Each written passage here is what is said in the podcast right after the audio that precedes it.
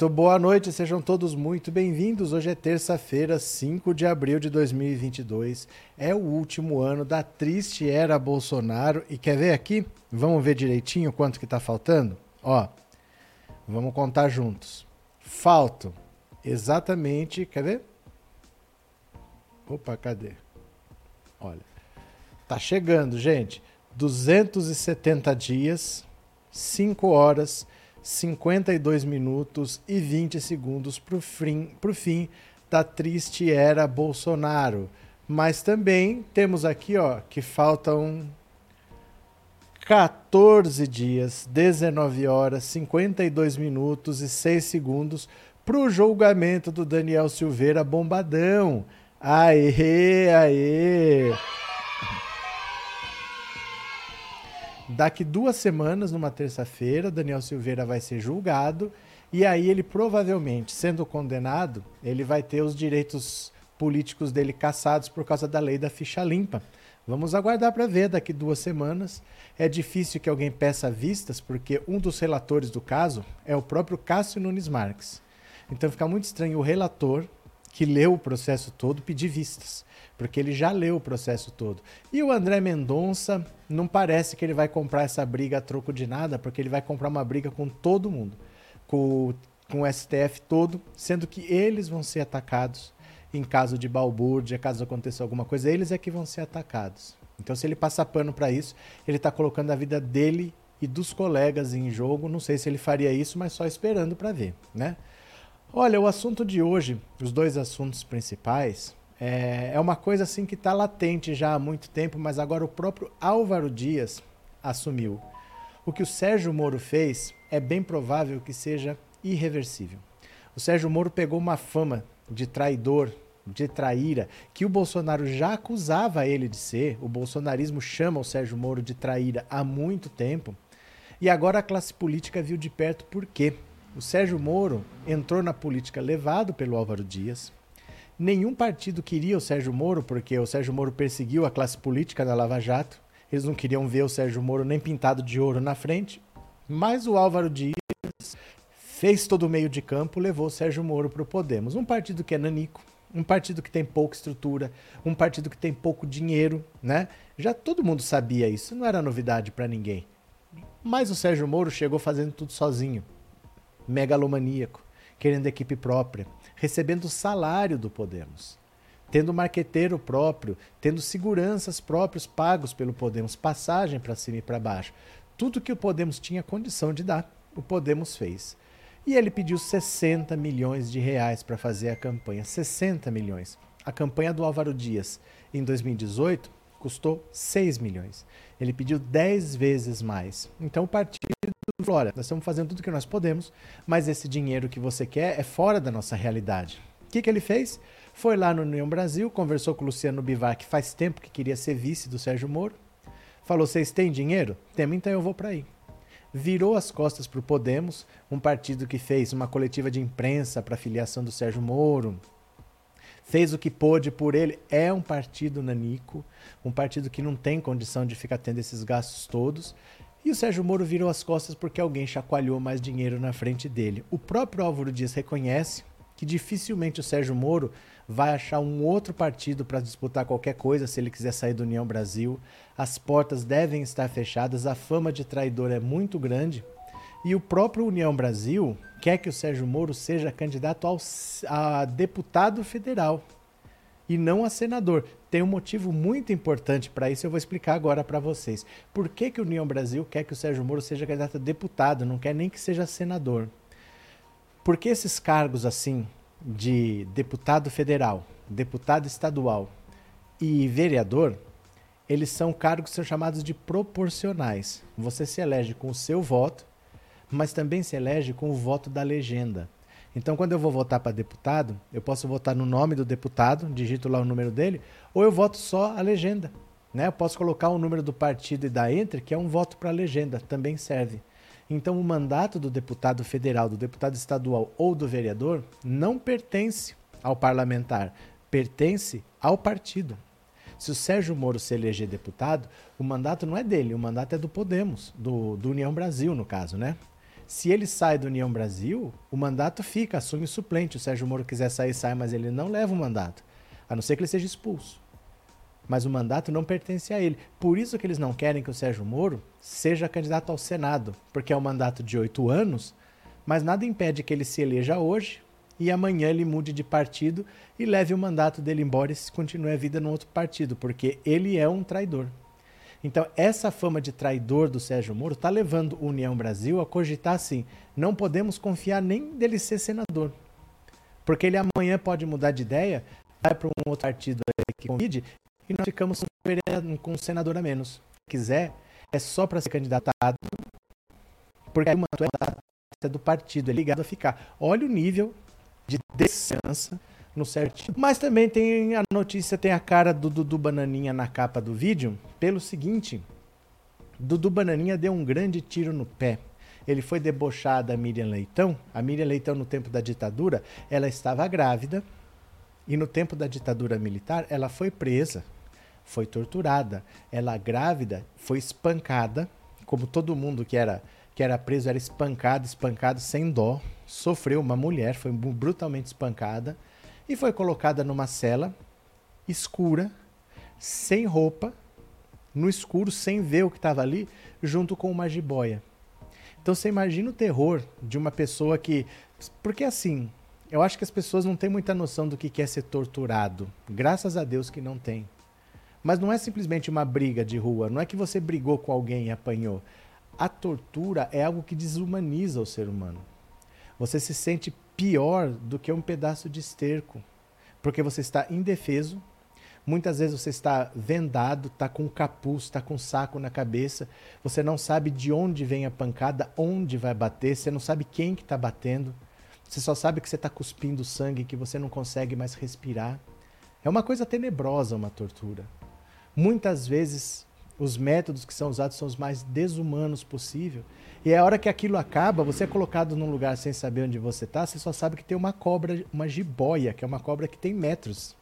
E você não sabe o que vai acontecer com você. Acho que você não sabe nem que cobra que é.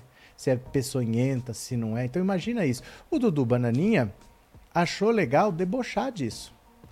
Ele achou bacana tirar sarro disso. Só que o tiro saiu pela culatra pelo seguinte: Jair Bolsonaro sempre disse que isso é mentira da esquerda, que isso nunca aconteceu, que não tinha tortura não, que aquilo era um movimento para salvar a democracia do Brasil. E agora ele confessa que é verdade, que a tortura existia e que ele sabe.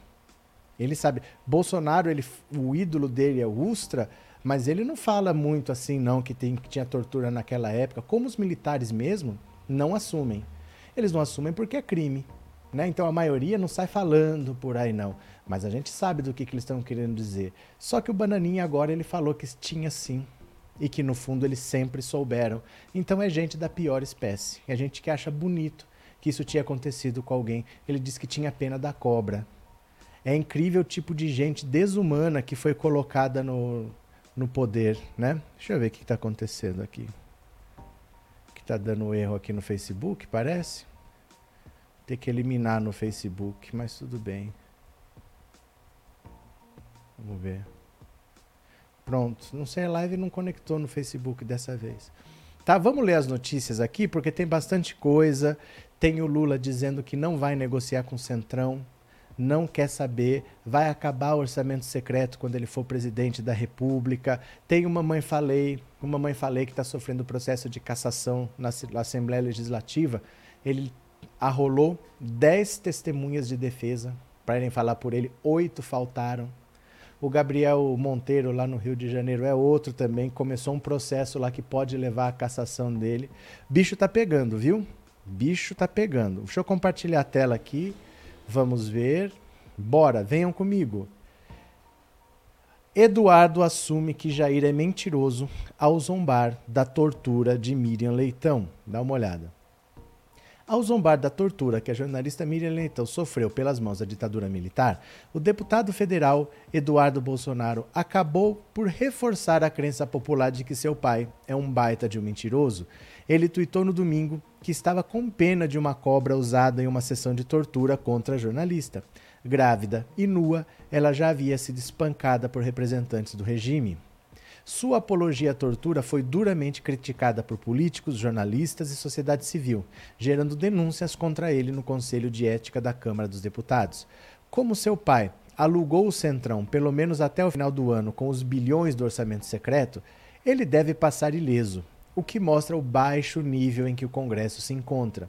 Contudo, ao debochar da tortura sofrida por Miriam Leitão, Eduardo Bolsonaro mostra que ele sabe que o crime ocorreu e que, portanto, Jair, que dizia que a tortura não aconteceu, é um mentiroso.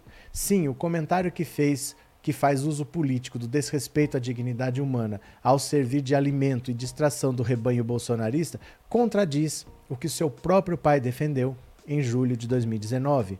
Durante um café da manhã com representantes estrangeiros em 19 de julho de 2019, Bolsonaro foi questionado sobre o fato de a jornalista ter sido desconvidada de uma feira do livro em Jaraguá do Sul após pressão de grupos de extrema direita. Passou a atacá-la, chegando ao ponto de dizer que a tortura que sofreu durante a ditadura militar chegando ao ponto de dizer que a tortura que sofreu durante a ditadura militar, fato fartamente documentado, era mentira ela estava indo para a guerrilha do Araguaia quando foi presa em Vitória. E depois conta um drama todo, mentiroso, que teria sido torturada, sofreu abuso, etc. Mentira, mentira. Claro que a única mentira era dele, pois ela, que fez oposição à ditadura, nunca cogitou se juntar à guerrilha. De acordo com, últimas, com a última pesquisa da Datafolha, uma parcela de apenas 17% da população acredita em tudo que Jair Bolsonaro diz, enquanto 82% nunca confiam ou confiam apenas às vezes na palavra do presidente. A mentira é usada como instrumento de seu governo, da mesma forma que foi empregada como ferramenta de sua campanha eleitoral e como base de seus mandatos parlamentares. O debate levantado por Miriam Leitão em seu texto de que a terceira via erra ao equivaler Lula e Bolsonaro uma vez em que o atual presidente é um inimigo da democracia, é fundamental. Ironicamente, o comentário de Eduardo acaba por passar um recibo duplo disso, com o um ataque à dignidade humana que ele promove seguindo os passos do pai e com as mentiras que Jair conta para construir a realidade paralela de seu projeto de poder.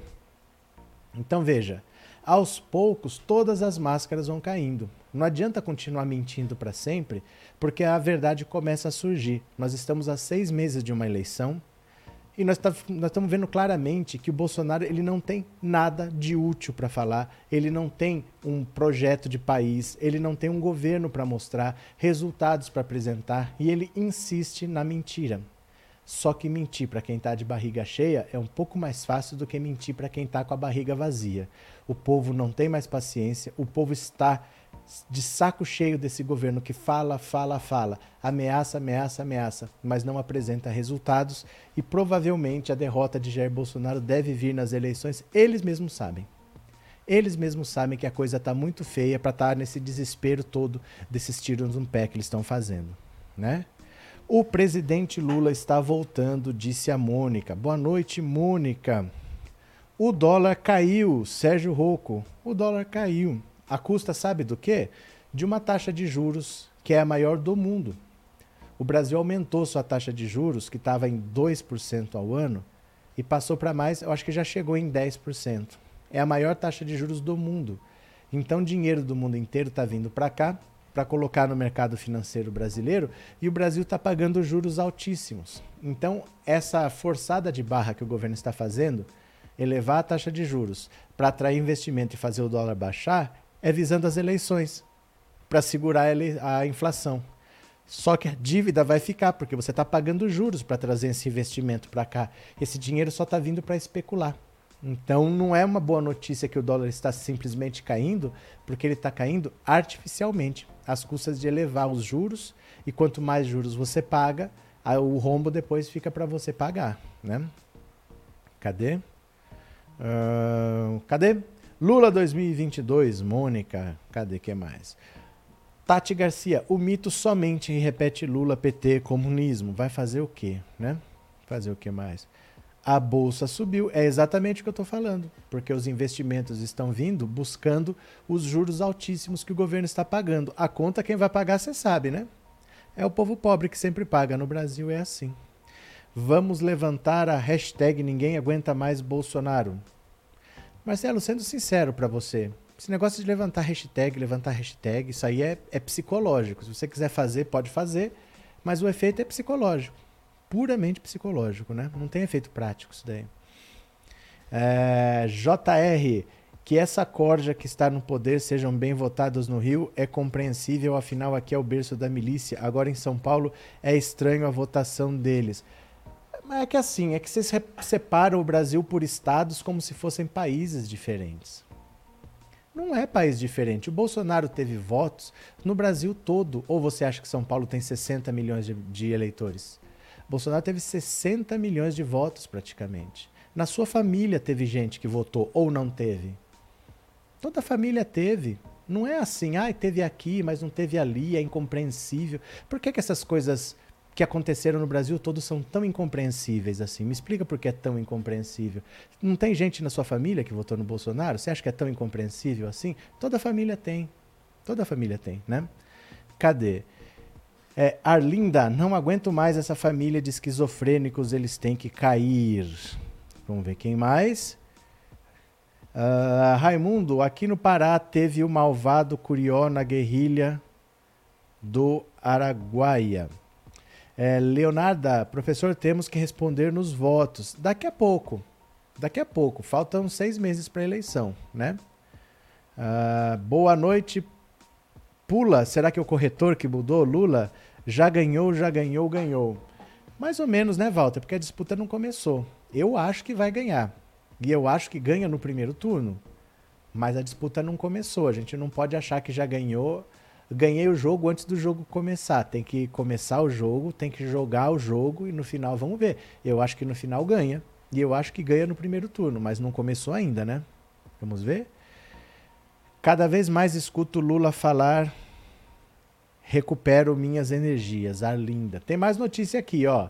Tem mais notícias, porque se o Eduardo Bolsonaro falou que falou da Miriam Leitão, Adriles Jorge Olha o comentário de Adriles Jorge. Que coisa engraçadinha, né? Que coisa engraçadinha que é o Adriles. Olha a cobra. Adriles também debocha de Miriam Leitão na Jovem Pan. É inacreditável um cara desse ter espaço, né? O comentarista, deixa eu ampliar só um pouquinho aqui. Adriles Jorge, que está de volta à emissora Jovem Pan após ter sido acusado de fazer uma saudação nazista ao vivo, fez uma piada, entre aspas, sobre a tortura sofrida pela jornalista Miriam Leitão na ditadura militar ao comentar o tweet do deputado federal Eduardo Bolsonaro que debocha do crime. O deputado fez piada ao comentar um tweet da jornalista crítico de seu pai, que também é saudosista do regime militar o tweet do deputado contém um emoji de uma cobra em referência ao fato de que em 72 Leitão foi colocada grávida com uma jiboia em uma sala escura. Além disso, ela foi agredida fisicamente. Olha a cobra, disse Adriles no programa Morning Show que debatia o caso. Olha, o baixo nível em que a sociedade brasileira chegou é algo repugnante. Um cara desse achar que está fazendo gracinha, ele é um cara que não aguentou perder o emprego. Ele achou que ele estava sendo é, linchado, está sofrendo um linchamento virtual. Ele não aguentou perder o emprego. Imagina se ele tivesse perdido um membro se ele tivesse apanhado até perder o fígado de tanto tempo tomar porrada. Imagina se ele tivesse ficado três anos sofrendo tortura, como a Dilma ficou. É um cara que não aguenta uma opinião contrária, que sai chorando. Ah, mas eu tenho direito à minha opinião, à minha liberdade de expressão. Não aguenta uma opinião contrária. Será que aguenta uma ação de tortura? Debochando do que os outros passaram? Sabe, tem umas coisas que não são política. Isso não é política. Isso é questão de humanidade. Você debochar de um sofrimento de uma outra pessoa, não importa, ninguém tem que passar por isso. Uma tortura é um crime contra a humanidade, ninguém tem que passar por isso. Isso não é motivo de piadinha, isso não é motivo de deboche. Uma pessoa que acha graça disso é uma pessoa que não tem nível para estar tá com o microfone na mão falando com as pessoas. E a Jovem Pan faz isso de propósito para atrair o ódio bolsonarista. Eles se alimentam do ódio bolsonarista, né? Cadê? É, Janderley, papai tá chegando, o gado vai enlouquecer. Cadê? Paulo de Souza, boa noite. O presidente Lula já está eleito na cabeça do povo brasileiro trabalhador e quem está desempregado, Lula já estamos em 2022. Vamos, vamos conseguir, vamos conseguir, né? Maria, os investimentos no país não é só especulativo, como diz o Roberto. Ah, é verdade, não é. Não é dizer. Quer dizer que as pessoas estão confiando na política do Guedes. Vem o dinheiro diminui o desemprego, diminui com I, tá? Desemprego tá ok. Sérgio, eu vou falar uma coisa para você. Eu não sei se você é burro ou mau caráter. Ninguém confia numa economia que está em recessão há três anos. Com o PIB caindo e com as indústrias com 60% de capacidade ociosa. Quem está aqui não tem para quem vender. Quem está aqui não está contratando. Por que alguém de fora estaria investindo na produção? Me explica por que alguém faria isso se o próprio Guedes tem dinheiro no exterior e não confia em deixar o dinheiro dele aqui. Você tem noção da idiotice que você está falando? Você está me falando muito mais sobre você do que sobre o que você acredita.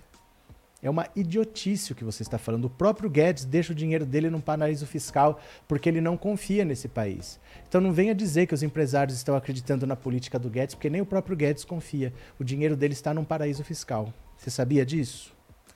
É, Cláudia Colares, será que nós brasileiros aguentamos viver em um país honesto? Cláudia, aguentar, aguenta, mas não quer. A verdade é essa: o brasileiro não quer viver num país honesto. O Brasil, da boca para fora, é contra a corrupção, da, conta, da boca para fora, ele é contra privilégios, mas o brasileiro não gosta de seguir regras. O brasileiro precisa entender que a lei tem que ser para todo mundo, mas ele prefere é, ligar para um policial se ele for prego numa blitz da lei seca. O brasileiro tem dificuldade para seguir regras. Ele aguenta, porque todo mundo aguenta, ninguém morre. Aguentar, aguenta, mas ele não quer. Da boca para fora ele quer, mas ele quer a lei para os outros e o privilégio para ele. Essa é a barreira que é intransponível do brasileiro entender que a lei tem que ser para todo mundo, inclusive para ele. Inclusive para ele, né? Valdite Barros. Boa noite. Eu tinha uma tia que a amiga dela foi torturada com cabo de vassoura nas partes íntimas dela. Essa pessoa já é falecida, inclusive minha tia. E aí as pessoas acham que isso é motivo de brincadeira, né? Não é motivo de brincadeira. Cadê? É, Lívia, professora Milha, então é aquela que defendia o Bozo? É, é aquela. É, Mário Costa, eles vão dar o golpe, eles são covardes. Essa sua frase não faz sentido, Mário. Essa sua frase não faz sentido. Eles vão dar o golpe, eles são covardes. Como eles vão dar golpe se eles são covardes? Golpe é demonstração de força, não é ato de desespero. Isso é um grave erro. Você achar que no desespero ele vai tentar um golpe. Você não faz golpe sozinho. Você não sai com um canivete na rua falando que vai dar golpe. Você precisa de apoio. Você precisa do apoio dos empresários, da imprensa, do capital internacional. As empresas bancam qualquer governo. Não interessa para ninguém um golpe. Golpe não é uma coisa que alguém decide. Ah, vou dar um golpe. Não é assim. Eles estão fracos, vão tentar um golpe. Eles são covardes, eles vão. Não existe isso. Um golpe é uma demonstração de força. Eu quero ver quem me tira daqui. Quero ver o STF vir me tirar daqui, a Câmara dos Deputados vir me tirar daqui, o Exército me tirar daqui. Eu não vou sair, vou passar por cima de todo mundo. O golpe é uma demonstração de força, não é um ato de covardia, viu? Cadê? Dionísia, meu pai sofreu na ditadura, ficou paraplégico. Vai vendo, né? Vai vendo as histórias. É, Edileuza na cadeia, né? Eternamente Bolsonaro na papuda. O que aconteceu? Marina Souza Silva. E os terroristas que jogaram bomba, assaltaram bancos e tinham que agir igual nos dias atuais, já pensou um país sem leis? Não sei do que, que você está falando, Marina. Quem eu sei que colocou bomba no regime militar foram os próprios militares. Você já viu falar do escândalo Rio Centro? O caso Rio Centro? Vou te mostrar aqui. Essas pessoas não, não perdem dois segundos no Google, né? Ó, quem colocou bomba, que eu me lembro, foram os próprios militares, no caso Rio Centro. Eles pegaram uma festa de 1 de maio e levaram uma bomba por meio da festa para explodir, matar pessoas e colocar a culpa na esquerda. Só que a bomba explodiu antes. Eram dois militares, explodiu no colo de um deles, que morreram na hora. Ó, bombas matam um e ferem capitão no show do 1 de maio. Você já ouviu falar? Quem explodiu essas bombas no Rio Centro? Foram os militares, ó. Quem explodiu bombas? Ó, ainda bem que não deu certo. Olha. Isso aqui foi feito pelos próprios militares, levaram uma bomba para a festa de 1 de maio. Ó, reabertura do caso Rio Centro preocupa exército, foi os próprios militares que levaram bombas para falar que era a esquerda que estava detonando bomba. O regime militar era isso, gente. Informem-se, viu?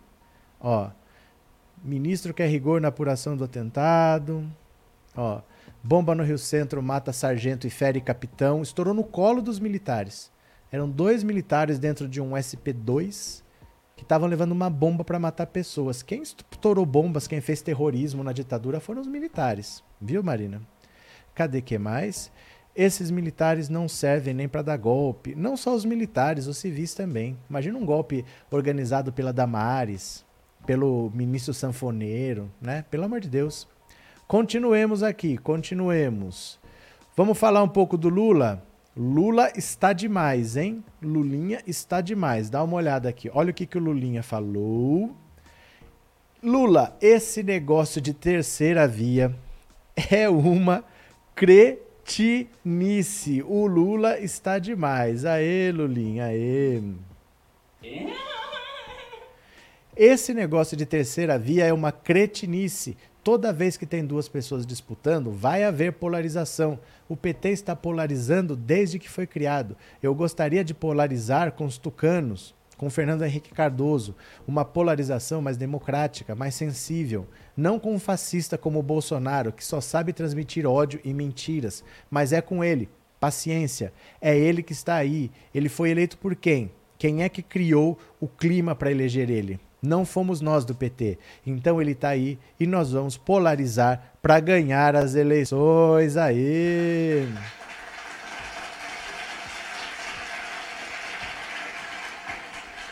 Gente, é, é óbvio que tem polarização, porque Bolsonaro é um extremo. Se Bolsonaro estiver naquele extremo, não tenha dúvida que eu, pelo menos, vou estar no outro extremo sempre. Vai ter polarização quando você elege um radical de extrema direita como Bolsonaro.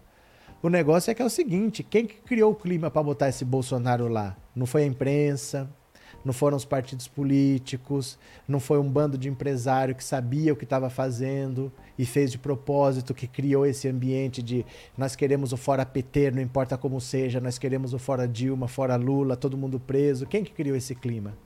Então você é obrigado a polarizar. Bolsonaro está num polo, você tem que estar no outro polo. Você não pode estar próximo do Bolsonaro, um mínimo que seja.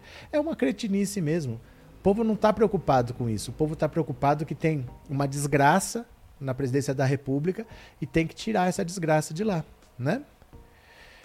É, Meire, pois é, a nossa Dilma foi torturada por não entregar seus amigos. Dilma teve suas mandíbulas quebradas e outras cocitas mas Deus do céu só tinha 19 anos. A Dilma ficou presa por 3 anos. 3 anos, né? É... Clésius Luiz, não conseguiram nem censurar o festival Lula Palusa, errando até a identidade do promotor do evento. Imagina um golpe que é complexo. É que assim, gente, o Bolsonaro representa a implantação de um modelo neoliberal. O Bolsonaro está lá para implantar um modelo que diz Estado mínimo, Estado que não se mete, Estado que deixa as empresas trabalharem à vontade. Não é Estado autoritário, não é Estado possessivo, não é Estado centralizador. Ele não está lá para isso. Parece que ele tem apoio, ele tem apoio enquanto ele estiver defendendo o modelo neoliberal, que é Estado não se mete. Não é Estado toma conta de tudo. Se ele quiser fazer isso, quem sustenta e quem dá apoio tira no dia seguinte. Não há possibilidades. Ele não está lá para isso. Ele não está lá para fazer o que ele bem entender. Ele está lá apoiado por pessoas que querem implantar um modelo neoliberal. É Estado mínimo, não Estado máximo, né? João Ricardo, boa noite. Deixei o meu like e parti para outra plataforma. Boa noite a todos. Valeu, João. Quem quiser fazer como o João, quiser dar uma força, ó, Estamos chegando, cadê? Estamos chegando a mil seguidores sofridamente, mas estamos. Então, quem quiser colaborar, assista 10 minutinhos lá, ó. Faz uma senha, faz um usuário, segue lá por 10 minutos para a gente chegar a mil. Ter uma opção, né? Às vezes a gente precisa ter opções, não ter só uma rede como o YouTube para poder divulgar os vídeos. A gente precisa ter mais canais. Então ajuda, tá? Quem puder, dá uma força, viu? Professor, você acha que o Ciro vai até o fim com a candidatura dele? O Ciro provavelmente. O PDT eu não sei. Porque o PDT não quer o Ciro há muito tempo. O PDT prefere apoiar o Lula. O PDT não quer gastar dinheiro em campanha para a presidência, porque é melhor gastar para eleger deputado. Então, se o Ciro não desistir, o que, que o PDT pode fazer? Ó, vai com 10 cruzeiro aí, vê o que, que você faz. Faz uma campanha aí, ó, sem dinheiro. Você vai querer viajar? O Ciro já não está tendo dinheiro para viajar. Ele está fazendo três lives por dia da casa dele.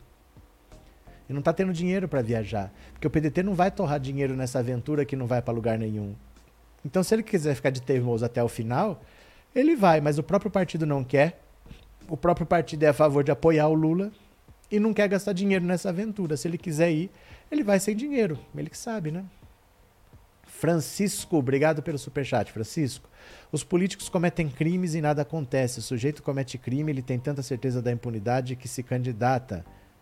Ex-Moro Dallagnol, a ah, exemplo, Moro Dallagnol, Queiroz e outros. É porque assim, Francisco, tudo é consequência de um gesto que você faz de quatro em quatro anos.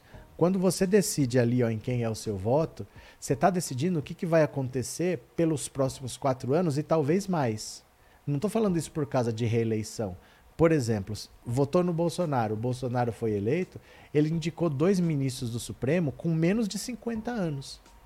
E que vão ser ministros até 75, quer dizer, vão ficar 27, 28 anos lá. Bolsonaro vai ter interferência no STF por quase três décadas. Então você está decidindo o que, que vai acontecer com a vida do país por muito tempo. E aí, se você elege um presidente notadamente corrupto, que não gosta de seguir regras, que gosta de favorecer a família, é claro o que, ele ia fazer: ia comprar o centrão. Passou a, a, a faixa presidencial para o pescoço do Arthur Lira, o centrão que está governando o país como bem entende, com base de orçamento secreto, com base de verba que vai, verba que vem. E nesse clima ninguém é apurado, porque para eles está bom demais. Vocês acham que eles vão caçar o Dudu Bananinha? Tá tudo comprado pelo Bolsonaro. Então a consequência de eleger um governo corrupto é que não dá para querer que, ah, não, a gente elegeu o Bolsonaro, mas tudo vai funcionar. Se ele fizer qualquer coisa, a justiça vai para cima dele. Ele tem influência. Ele tem uma caneta que toma decisões. E se ele tem um segundo mandato, ele indica mais dois para o STF. Como é que faz? Ele com quatro lá dentro. Vai vendo, né? Obrigado, Francisco. Será que o gado come capim mesmo, por isso não se importa com os preços do mercado? Não sei, não sei qual é o caso dessa gente alucinada. Vamos ler mais uma aqui, ó. Haddad. Haddad é prioridade absoluta no governo agora. O Haddad tem que vencer. Presta atenção aqui, ó. PT define eleição de Haddad em São Paulo como prioridade em todo o país o Partido dos Trabalhadores definiu a campanha de Fernando Haddad ao governo de São Paulo como uma das prioridades do partido nas eleições de 2022. A decisão está na primeira resolução do recém-criado Grupo de Trabalho Eleitoral, instância criada pela legenda nesta segunda-feira para negociar os apoios que o partido dará nos estados. A CNN obteve o texto aprovado pelos 12 integrantes do grupo e pela presidente nacional Gleisi Hoffmann. A resolução fala em priorizar a eleição no estado de São Paulo, onde Haddad será candidato, e focar nos estados em que o partido já governa. O grupo irá centralizar e coordenar a montagem de todos os palanques estaduais, tendo em vista a campanha de Lula e o fortalecimento das bancadas do PT na Câmara e no Senado. Por que, que o Lula tem como prioridade a eleição do Haddad? O São Paulo é praticamente um país, tem 46 milhões de habitantes. Então é muita gente, é uma economia muito grande e o PT nunca conseguiu ser presidente da República nos quatro mandatos e tem um parceiro num estado com esse peso. Sempre teve um tucano aqui. Era o PT na presidência e um tucano no governo de São Paulo. Então o Lula, para ter uma vida menos difícil, ele precisa de um parceiro forte. E o Haddad, para conseguir governar São Paulo, onde ele vai ter resistência para ser eleito, ele vai precisar ser puxado pelo Lula também. Então é importante que essas duas candidaturas deslanchem. Se o Haddad não deslanchar, atrapalha o Lula, porque São Paulo tem voto demais. Então, se o Haddad vai mal aqui, ele dificulta para o Lula vencer. E também o Lula, se ele não puxa o Haddad, ele vai sofrer resistências do bolsonarismo, mesmo que ele vença para a presidência. O bolsonarismo continua vivo, ele não pode continuar vivo. Ele tem que vencer o Bolsonaro, mas ele tem que vencer o bolsonarismo nos estados. Tem que vencer em São Paulo, tem que vencer no Rio, tem que vencer em Minas, no Paraná, Santa Catarina, tem que vencer nos estados. e isso não é fácil. A prioridade é vencer em São Paulo pela dificuldade que é. O PT nunca chegou perto de ser governador aqui em São Paulo. Sete governos seguidos do, do PSDB. O PSDB praticamente acabou. Vai, alguém vai ter que vencer. Então é a chance. Precisa ter o governo de um estado para ajudar o Lula e o Lula ajudar o estado, porque assim é mais fácil de você fazer o Brasil se recuperar, recuperar a economia. Senão dificulta muito para o Lula não ter um, um governador parceiro. O Tarcísio, por exemplo, ó, o Dória tomou uma atitude. Ele colocou câmeras nos policiais filmando tudo o que eles fazem. Então ele vai fazer uma abordagem, ele próprio, o próprio policial, ele tem uma câmera filmando tudo, todos os procedimentos que ele faz. A letalidade da polícia despencou. A polícia parou de matar. Misteriosamente a polícia parou de matar. O que, que o Tarcísio quer fazer? Retirar as câmeras. Um cara que não é de São Paulo, que acho que nem sabe onde é que fica São Paulo direito, quer ser governador para aumentar a letalidade da polícia, que é sempre seletiva que só mata o pobre preto. Eles tratam completamente diferente se a pessoa for rica, se a pessoa for branquinha, com cara de, né, com cara de rica, tratam completamente diferente. Ele quer retirar as câmeras para a polícia poder matar e não ter registro. Isso é a ameaça que a gente tem pela frente, né? O Tarcísio quer ser governador de São Paulo. Ana Lúcia Melo, obrigado pelo superchat, obrigado por ser membro, viu? Família na cadeia, Lula presidente. Valeu! João de Brida, imaginem se Haddad for governador de São Paulo, será ótimo para o Brasil e principalmente para São Paulo. Imaginem quantas obras importantes serão feitas. Olha, ele não precisa fazer nada, só dele evitar que essas coisas continuem do jeito que estão, porque passar de sete anos de PSDB para um governo bolsonarista é, é, é um problema para o Brasil porque vai prejudicar o governo Lula enquanto puder. Vocês não tenham dúvida que ele vai prejudicar o governo Lula enquanto puder, né? É, Dória é cínico, mas boa é essa de câmera na roupa. É, foi uma atitude até inusitada do Dória. Eu não esperava que ele tomasse uma atitude dessa, não, porque ele é meio o Witzel. O Witzel assumiu falando, né? É para dar tiro na cabecinha, né? É estranho, não é uma atitude que tenha muita cara do Dória, não. Não sei por que ele fez isso. Não, não combina muito com ele, né? Cadê? É, Saulo Henrique, exatamente estrela, não consigo entender esse fanatismo cego que as pessoas têm com esse Bolsonaro. É porque não tem o que entender. Fanatismo não tem explicação. Fanatismo é assim mesmo. Nenhum fanatismo tem, tem lógica, tem sentido. Todo fanatismo é cego e sem explicação. Nem perca seu tempo, viu, Saulo? Você não vai entender o, o fanatismo cego porque ele não tem explicação.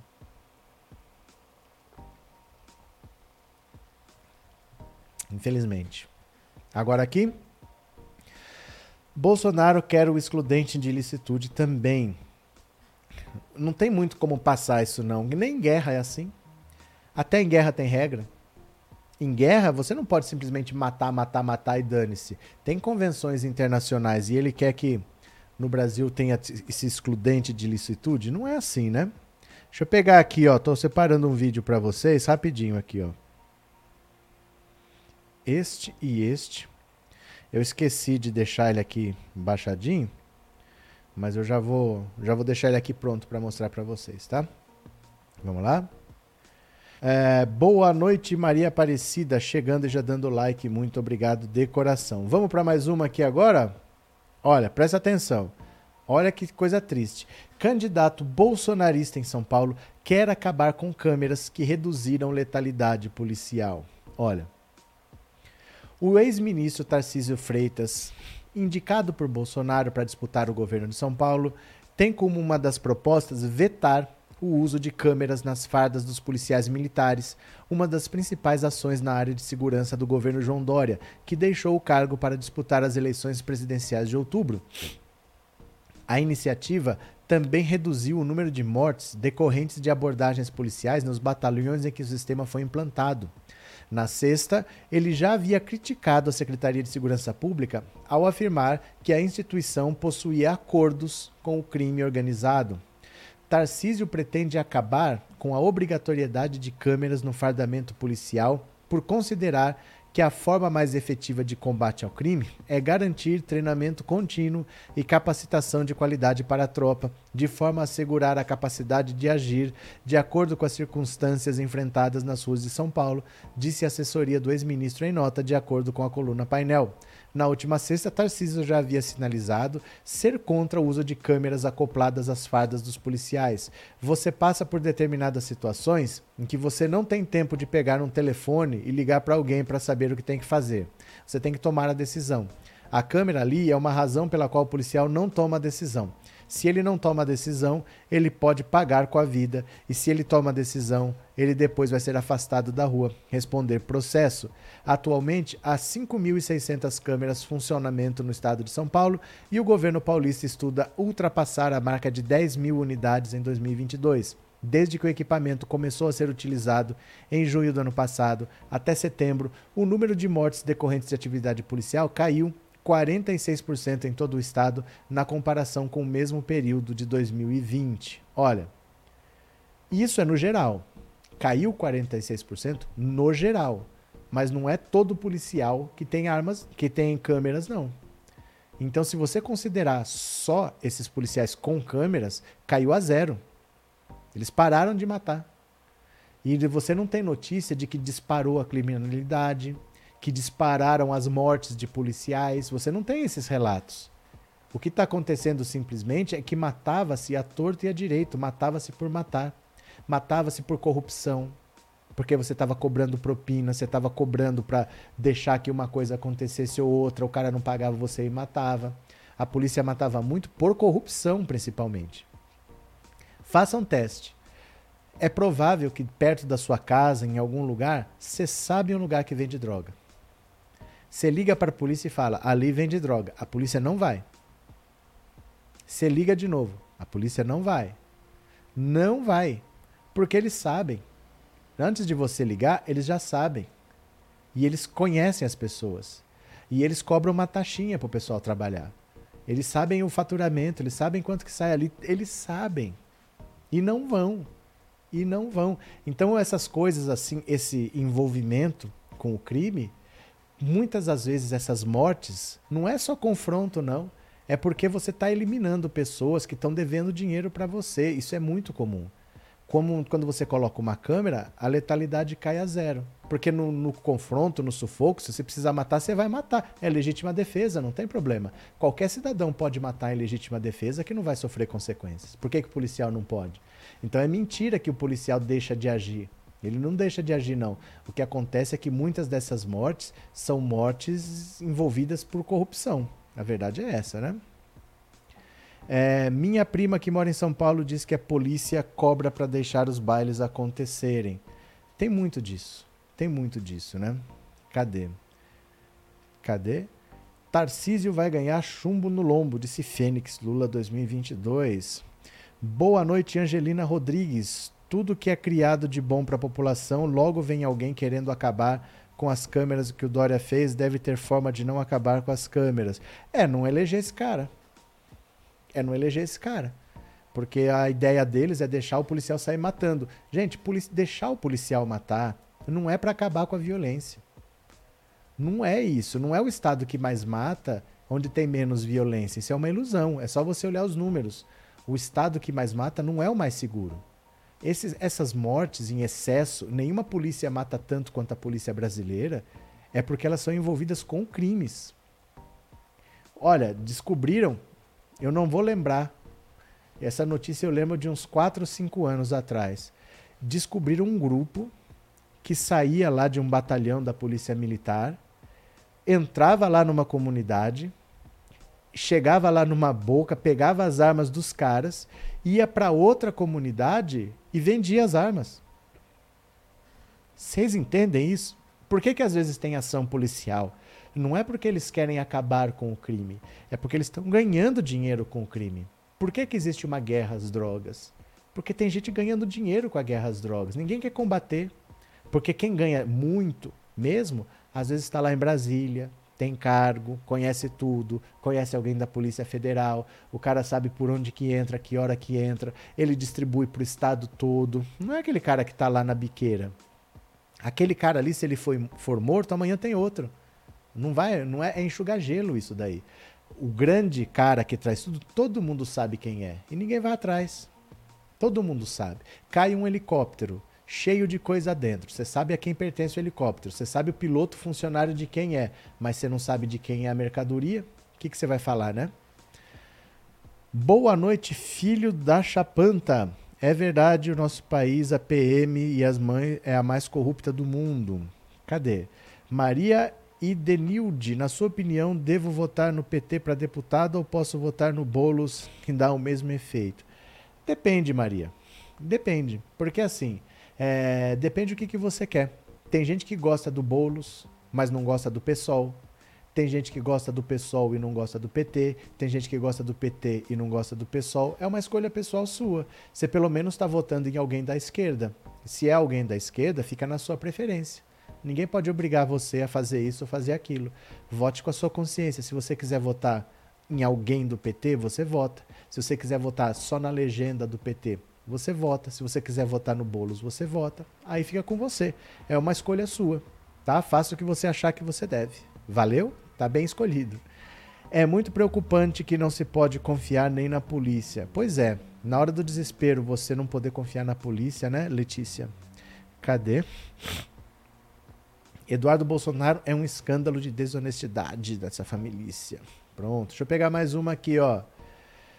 Ai, vamos falar do Sérgio Moro agora. Vamos falar do nosso boneco doido? O Sérgio Moro é um boneco doido que não tem para onde ir, o Sérgio Moro não sabe para onde vai. Ê, Sérgio Moro, boneco doido.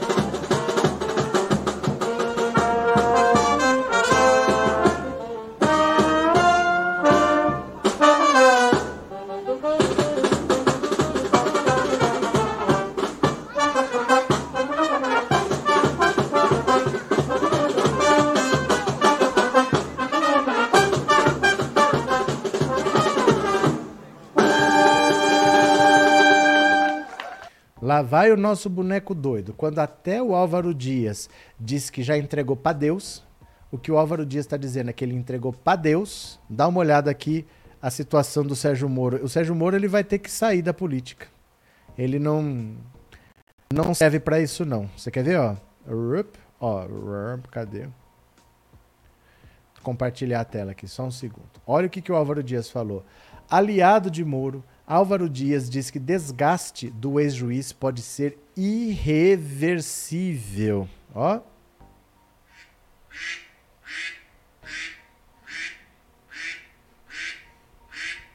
Vamos ver. Um dos maiores entusiastas da candidatura de Sérgio Moro à presidência da República, o senador Álvaro Dias, afirmou nesta terça-feira que as manobras do ex-ministro não tiveram a afinidade que a política exige e que seu desgaste pode ser irreversível. Talvez esse desgaste revele a inaptidão dele na atividade política. É um desgaste irreversível, talvez. Nós não podemos deixar de reconhecer que as manobras efetuadas não tiveram a afinidade que a política exige, afirmou o senador em entrevista ao All News. Na segunda-feira, o senador que soube da ida de Moro para a União Brasil pela imprensa soube pela imprensa. Ele levou o Sérgio Moro pela mão para o Podemos e ficou sabendo que o Sérgio Moro saiu pela imprensa. Afirmou ao portal Congresso em Foco que Moro seria bem-vindo de volta ao Podemos, partido que deixou sem mesmo comunicar a direção nacional. Eu não teria dificuldade em recebê-lo, imagino que o partido também não. Eita, nós! É muita síndrome de Estocolmo, né? Álvaro Dias revelou ainda em entrevista ao UOL que Moro deseja ir para um partido maior desde o ano passado, ideia que o senador sempre rechaçou. Eu entendi que a busca de uma estrutura maior tinha por objetivo dar competitividade à sua candidatura. Ele imaginava que no Podemos não teria condições de ser indicado como candidato no Centro Democrático. Eu o alertei.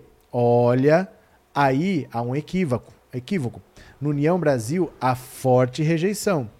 Agora, comprovadamente, ele não é mais candidato. Portanto, sepultou o sonho de ser presidente da República, declarou o parlamentar. Ao Globo, o senador disse que não quer mais falar sobre o ex-ministro. Declarou apenas que disse para o ex-juiz que ele teria dificuldades no União, o que já se confirmou. Moro trocou Podemos pelo União Brasil na última quinta-feira e, apesar do pouco tempo na sigla de Luciano Bivar, vem enfrentando resistências internas, principalmente da ala do DEM, liderada por ACMI Neto, que não aceita a candidatura à presidência. No sábado, sábado a cúpula do DEM da cúpula do União Brasil fechou um acordo restringindo o projeto político do ex-juiz ao estado de São Paulo. Olha, basicamente, eles levaram Sérgio Moro para lá por causa do Luciano Bivar. O partido em si, União Brasil, é contra. O partido é contra o Sérgio Moro lá. Mas o Luciano Bivar admira o Sérgio Moro do mesmo jeito que o Álvaro Dias admira. Ele tem poucos admiradores que pagam pau para ele. E o Luciano Bivar queria ser vice do, do Sérgio Moro. Então o Luciano Bivar já foi conversar com o Podemos, já expôs que ele queria ser vice. Vamos juntar os dois partidos numa aliança nós temos o dinheiro, eu quero ser vice do Sérgio Moro, mas não teve acordo. Não teve acordo porque o Podemos nunca quis ter o Sérgio Moro como candidato. Eles só queriam ter o Sérgio Moro lá para chamar atenção, porque é um partido desconhecido, é um partido que precisa superar a cláusula de barreira, então ia ser importante para eles ter alguém conhecido. A gente não quer falar de Podemos se não fosse por causa do Sérgio Moro. Era só isso que eles queriam. E não gastar dinheiro para tentar eleger o Sérgio Moro, porque eles sabem. O Sérgio Moro não tem chance de ser presidente da República. A eleição ou é Lula ou é Bolsonaro e acabou, não tem conversa. Aí o Sérgio Moro, vendo que o próprio partido não queria que ele fosse presidente, falou: ah, então, já que o Luciano Bivar não pode vir para cá, eu vou para lá. Só que o partido não quer. O Luciano Bivar pessoalmente quer, convidou o Sérgio Moro, mas o partido não quer e não confia nele. Não confia, falou: olha, se você vier para cá, no máximo deputado. Porque deputado, o mandato é nosso. Nós não confiamos em você. Se você for senador, se você for presidente, amanhã você muda de partido e você larga a gente na mão. Então nós não vamos dar para você outra coisa que não seja a chance de ser deputado federal. E aí eu quero que vocês pensem no seguinte, presta atenção. Em São Paulo está se configurando um negócio assim. Os partidos pequenos estão desesperados para ter voto por causa da cláusula de barreira. Eles precisam ter voto. Então eles querem trazer todo mundo que foi importante para São Paulo, porque em São Paulo, como tem 33 milhões de eleitores, dá para você ter uma boa campanha aqui e ter votos que representem bastante no Brasil. Se você tiver bastante voto, mas num estado pequeno, esse bastante é pouco perante o Brasil. Então a gente vai ter em São Paulo o Dudu Bananinha, talvez ele tenha mais de um milhão de votos, não sabemos o Boulos, que talvez tenha mais de um milhão de votos, não sabemos, o Sérgio Moro, que talvez tenha mais de um milhão de votos, não sabemos. Temos, vai, nomes até que já estão aí há mais tempo, como Tiririca. Tiririca no começo ele tinha um milhão de votos, hoje ele fica nos 500 mil, 400 mil, mas ele elege mais do que só ele. Ele elege pelo menos ele mais uns dois. Essa lista não tem nomes do PT isso pode ser um problema para o PT, porque o PT quer crescer a bancada, quer ter o máximo de deputados que puder, só que esses outros partidos estão conseguindo trair pessoas com potencial de ter milhão de votos. Então, talvez cada um deles, vamos dizer que todos eles tenham um milhão de votos. Vamos pegar só esses três: o Dudu Bananinha, o Sérgio Moro e o Boulos. Só esses três, cada um deles tenha um milhão. E vamos dizer que em São Paulo para eleger um deputado, você precisa de 200 mil votos. Então cada um vai eleger cinco. Ele e mais quatro. São Paulo tem, eu acho que são 70 vagas. Acho que são 70 cadeiras lá. 15 já tem dono. Nesse exemplo, eu inventei esse exemplo. Eu inventei. É só para vocês entenderem. 15 cadeiras já teriam dono. Então, para você achar que o PT vai crescer, vamos eleger tantos deputados, se essas pessoas começarem a vir para o São Paulo só para puxar voto e começarem a ter uma votação expressiva, fica difícil para o PT ter uma bancada grande nesse cenário em que, por exemplo, o próprio Boulos ele pode ser bom para o PSOL, mas não talvez para o plano do PT de crescer. Porque se você quer, eu quero eleger uma bancada grande para dar apoio ao Lula, o Boulos vai puxar um monte de cadeiras para lá. Ele sozinho pode eleger umas cinco.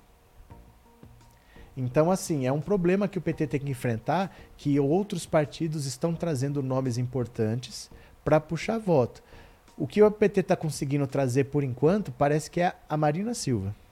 Que a Marina Silva vai disputar a cadeira por São Paulo, porque a rede precisa de votos também para superar a cláusula de barreira que a rede já não superou em 2018. A rede já não tem acesso mais a fundo partidário, fundo eleitoral e horário eleitoral gratuito. Então eles querem superar. A Marina talvez dispute por São Paulo, mas está nessa. Quem que o PT vai conseguir trazer? Nome pesado.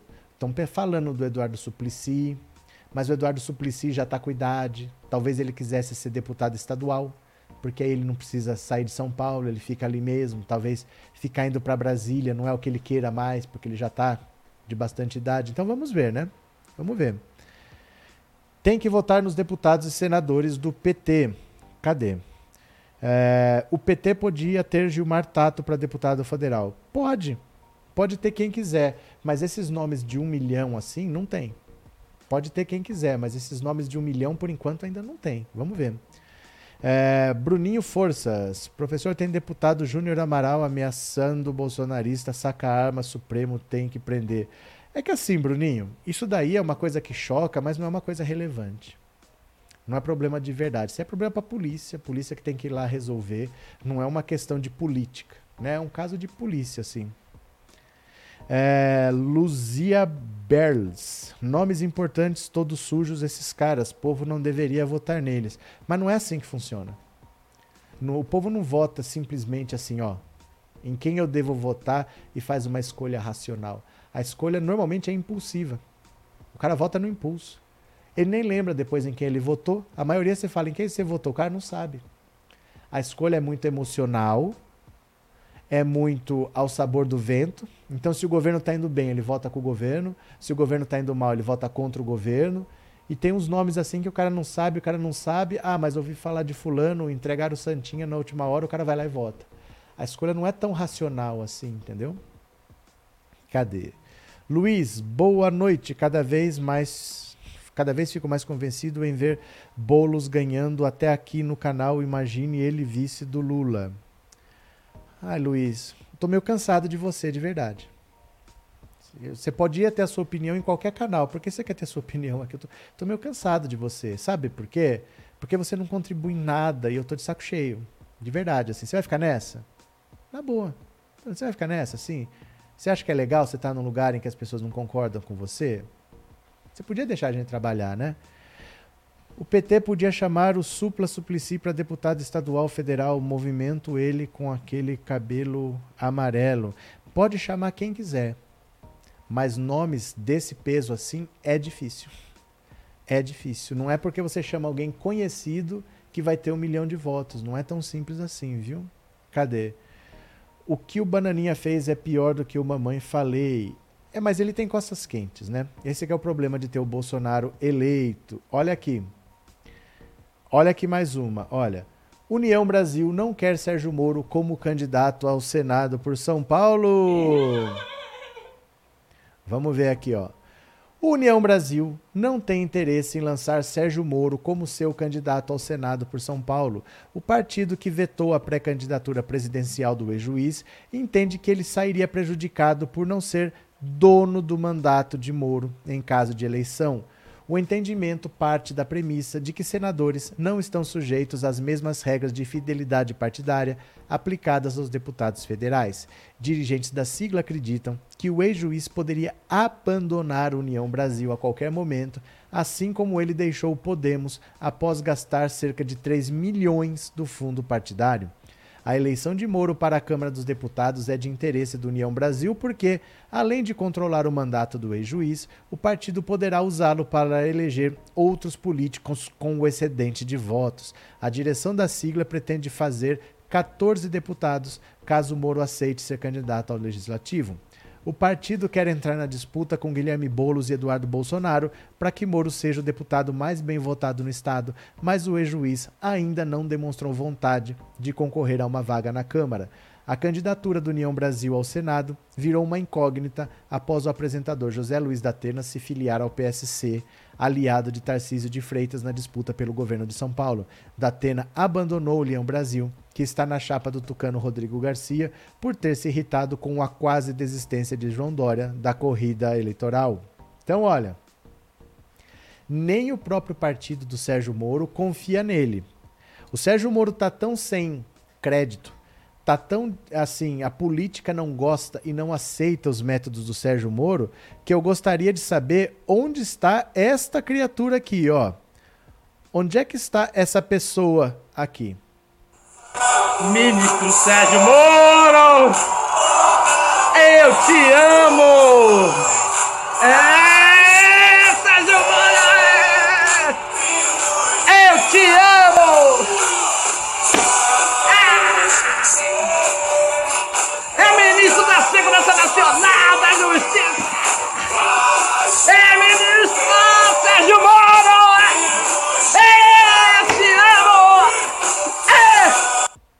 Onde será que anda esse cidadão? O Sérgio Moro que se destruiu, que acabou com o nome dele. Ele tinha 60% de aprovação em 2018. Dentro do governo Bolsonaro, ele tinha mais popularidade que o próprio Bolsonaro, ao ponto de ter esses fanáticos aí, apoiadores do Sérgio Moro. Esse pessoal deve estar numa depressão profunda, porque o Sérgio Moro hoje não é nenhuma sombra pálida do que ele já foi. Ninguém confia nele. Na política, já não gostavam. Mas não é só que ele é um cara que eles não gostavam, ele é um cara que traiu o Podemos de um jeito que não dá nem para imaginar. O Podemos fez o que pôde. É um partido pequeno que fez o que pôde por ele. Chacoalhar o dinheiro aqui, o Podemos ficou sabendo pela imprensa que ele não fazia mais parte do partido. Ele passou por cima do Álvaro Dias. O Álvaro Dias levou ele pela mão, abriu as portas, porque teve muita resistência. Ninguém queria receber o Sérgio Moro e o Álvaro Dias fez o que pôde e o Podemos aceitou o Sérgio Moro. Ele largou para trás o Dallagnol. É, o, o, MBL, ele abraçou o MBL, o MBL que ele tinha chamado de tonto no tempo da Lava Jato, os tontos do MBL. Agora o MBL foi para União Brasil, já estão juntos com o Sérgio Moro também. Gastou dinheiro para tudo. O que virou desse fã do Sérgio Moro aí? Onde será que ele anda, né? Onde será que anda? Cadê? É, a pessoa que apoia o Moro ou é maluco ou é louco, Pedro Correia. Cadê que mais? Cuca. Tem que sempre, quando tem essas palavras, você tem que dar uma pausa. Bu. Parabéns, gosto do seu canal e seu trabalho. O senhor é um comunicador nato e muito equilibrado. Cumprimentos sinceros desde Portugal. Abraço, meu parceirão. Bem-vindo, venha sempre que quiser. Se inscreva no canal das 7 às 9. Eu não sei o horário em Portugal deve ser quatro horas a mais, talvez. Todos os dias estamos aqui batendo papo, viu? Todos os dias. Abraço, valeu. Este cidadão estará depressivo. Gente maluca. Que maluco, esse cara aí deve dar vergonha de assistir. Gente, esse cara aí é fã do Sérgio Moro. Esse apaixonado pelo Moro é o Eric TV. Até onde sei, ele não tem falado mais sobre o ex Ai, meu Deus do céu. Ah, é mulher? Ah, não dá pra ver porque a imagenzinha é, é pequenininha, o emoji. Bem-vinda, então. Bem-vinda, valeu? Abraço. Patético se um dia ele cair na real, vai morrer de vergonha em suas próprias gerações. Ó, então, só pra gente se divertir um pouquinho, só pra gente se divertir um pouquinho. Cadê o fã do Sérgio Moro? Ó. Ministro Sérgio Moro! Eu te amo! É te amo!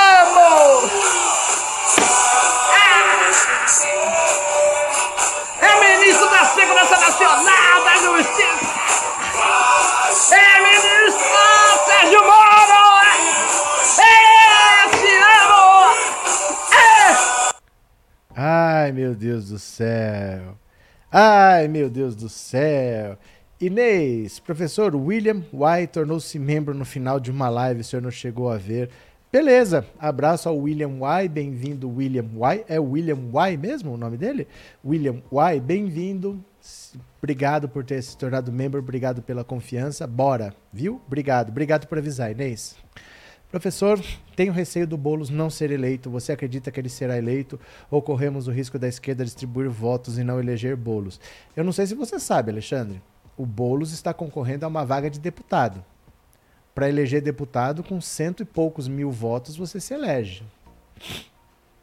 Então acho difícil que ele não se eleja deputado. Deputado federal não é tão difícil para ele.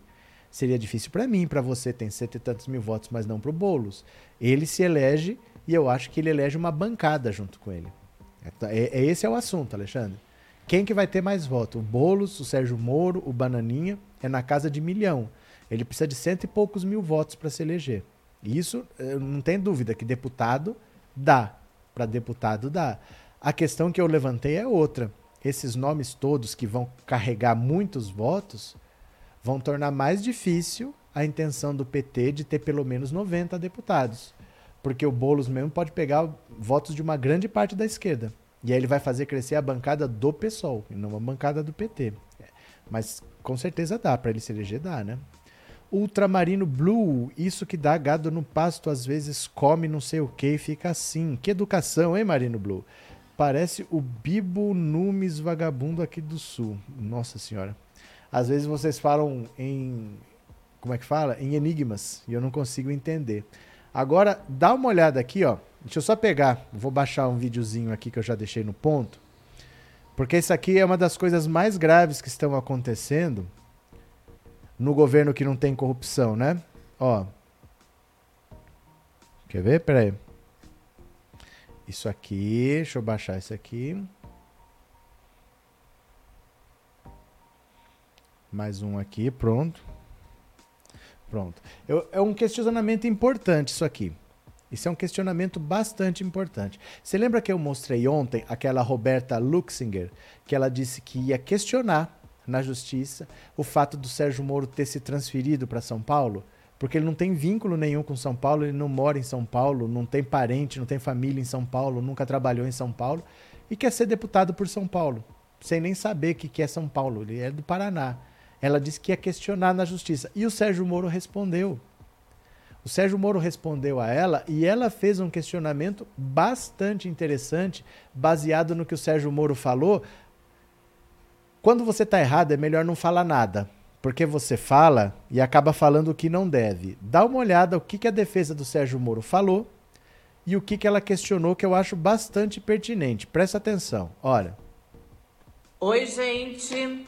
Tô sabendo que o casal Moro, o casal de canalhas do Paraná, respondeu aí através da assessoria, né? A, a nossa notícia crime, que eles responderam dizendo que sim, que eles possuem os quatro vínculos com o Estado de São Paulo, ou seja, que eles possuem vínculo econômico, familiar, social e político. Ou seja, eu quero saber, continuo aqui querendo saber que, quem são esses vínculos do Moro? Quais são esses vínculos do casal Moro aqui em São Paulo? E eu gostaria muito de saber sobre o vínculo político, desde quando ele vem exercendo. Afinal, ele era um juiz, né? E um juiz que é, tem, possui vínculos políticos é algo que deve ser levado mais a fundo. Então, agora, o que eu mais tenho curiosidade de saber é desde quando existe esse vínculo político do seu Sérgio Moro com São Paulo e o vínculo econômico também. Afinal, São Paulo tem muitas empresas, muitas grandes empresas que foram envolvidas na Lava Jato e contrataram a tal da consultoria americana, para quem o Moro aí disse trabalhar, né? Apresentou até uma nota aí. Então, gente, Vamos ver quais são esses vínculos do Moro. Os dois que eu mais tenho curiosidade é o vínculo econômico e o vínculo político e desde quando. Isso daí é só o início. Nós vamos desmascarar esse canalha e nós não vamos permitir essa candidatura aqui pelo nosso estado de São Paulo. Quero ver agora. Porque você, para dizer que tá tudo certo, você fala qualquer besteira. Ah, não tem vínculo com São Paulo. Temos sim. Temos vínculos familiares, políticos, econômicos, profissionais. Mas como assim que um juiz tem vínculo político? Não pode. Não pode. Para ele entrar para a política, ele teve que abandonar a magistratura. Ele não poderia estar num partido político sendo um juiz, ele não poderia estar num governo sendo juiz. Ele teve que abandonar, não pode. Só que ele respondeu que tem sim vínculo que tem vínculo político com o estado de São Paulo, o que justificaria a candidatura dele pelo estado de São Paulo. Agora ela vai querer saber, então, mas que vínculo político é esse que você diz que tem e desde quando você tem? Porque agora foi ele que falou. Diz que tem vínculos políticos com São Paulo. Que vínculos será que são esses? Né? Maria Alice, certíssima. Muito ver. Vamos ver, vamos ver. João Eustáquio Santos, você precisa baixar o aplicativo, depois procure o canal Pensando Alto. Isso mesmo. Michele, essa mulher é minha acidente. Como é que é? É minha acidente ubersário? Como assim? Toma casal Moro. Pronto. Cadê que mais? É... Nelson Werman, ele é centrão. Se Lula ganhar, ele não vai atrapalhar. Do que vocês estão falando, Leão? Qual que é o caso? Cadê? Os outros também, não tem nada em São Paulo, idem Moro. Então, por isso que eu acho que é difícil dar em alguma coisa. É difícil dar em alguma coisa porque isso acontece todo ano. Na verdade, nós somos brasileiros, independente do estado, e ninguém pode me impedir de eu mudar para o Amapá, de eu mudar para o Rio Grande do Sul, de eu mudar para Goiás. Eu posso. E eu estando morando lá há seis meses antes da eleição, eu posso transferir o meu título e posso me candidatar por lá. Entendeu? Não tem muitas exigências assim. Só que às vezes, você mesmo sabendo que não tem muitas chances, você joga o verde. E aí o Sérgio Moro vai e se enrola. Vem e explica: não, mas eu tenho vínculos políticos com São Paulo. Mas quais? Se você era juiz. Eu, por exemplo, se eu falar que eu tenho vínculos políticos, não tem problema, porque eu não sou juiz, eu não tenho um impedimento com isso, mas o Sérgio Moro falar que ele tinha vínculos políticos para justificar a candidatura para São Paulo, agora ela vai questionar que vínculos são esses e desde quando, né? Vamos ver, vamos ver no que, que vai dar. Cadê? Por que o Marreco de Maringá tem medo de concorrer pelo Paraná? Não é medo de concorrer pelo Paraná, é que no Podemos, quando ele estava no Podemos, ele seria presidente da República, só que a campanha dele tinha grande risco de não ir para lugar nenhum. Então, qual era o plano B? Se ele não pudesse ser candidato à presidência, porque ele está lá com 6, 8%, não vai para lugar nenhum, o plano B seria ser candidato ao Senado. E no Senado já tem o Álvaro Dias, que é senador pelo Podemos, é líder do Podemos no Senado e está disputando a reeleição. Então, no Paraná não tinha esse plano B. A ideia foi vá pelo União Brasil, só que o União Brasil convidou para ele ser político por São Paulo.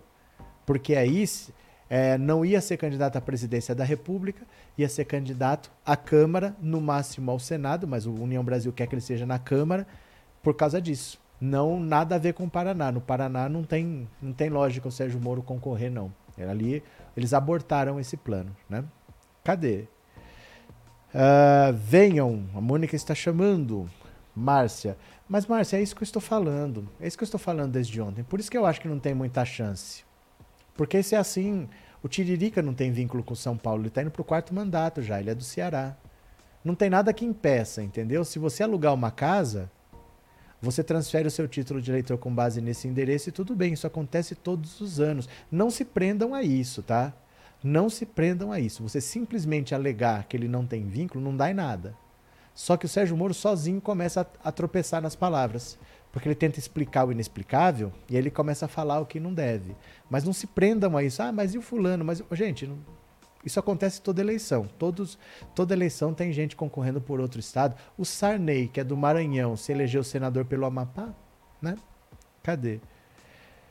Diógenes, penso que o Moro se enganou. Ele tem vínculo com o inferno, o apoio do capeta. Cadê?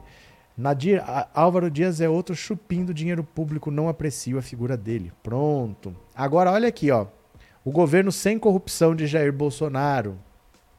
Governo sem corrupção. Prefeitos estão confessando a corrupção. Olha, prefeitos reiteram que pastor pedia propina em dinheiro e até em ouro para obter verba no MEC. Gente, é um depoimento muito forte, bem contundente, olha. Três prefeitos afirmaram nesta terça-feira, durante audiência no Senado, que um pastor cobrava propina em dinheiro, ouro e até por meio de compra de Bíblias para conseguir liberar verbas no Ministério da Educação. Conforme os relatos, as cobranças de propina partiram do ministro Arilton Moura.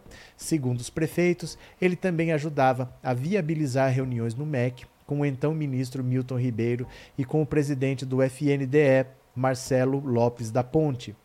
O pastor Gilmar Santos também foi citado entre os participantes da conversa. Os dois tinham trânsito livre no MEC. O G1 tentava localizar o pastor Arilton Moura até a última atualização desta reportagem. Gilmar Santos nega envolvimento em irregularidades e diz que não influenciou decisões do ministério.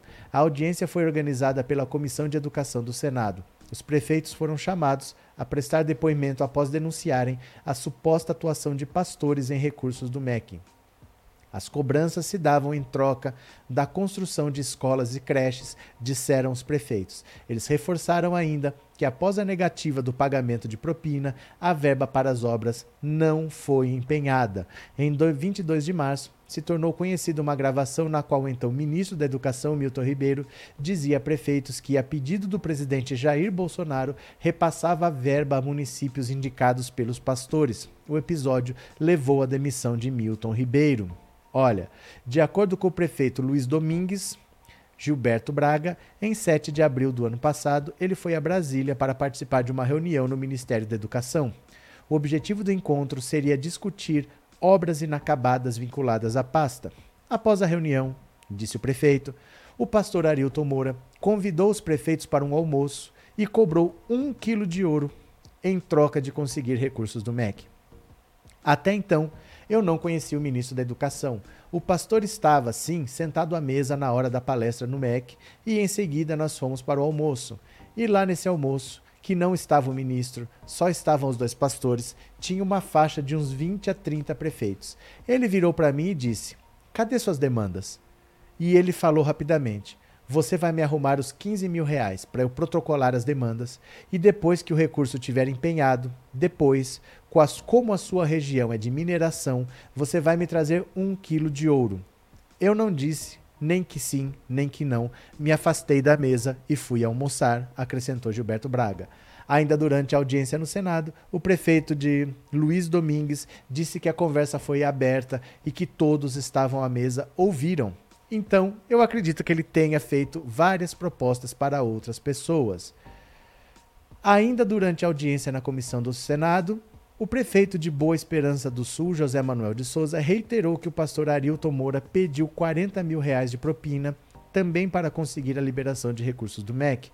O Arilton perguntou: Você sabe muito bem como funciona, né? O Brasil é muito grande, não dá para ajudar todos os municípios, mas eu consigo te ajudar com uma escola profissionalizante eu faço um ofício agora, chamo a Nelly, você assina um ofício, coloco no sistema e, em contrapartida, você deposita 40 mil na conta da igreja evangélica.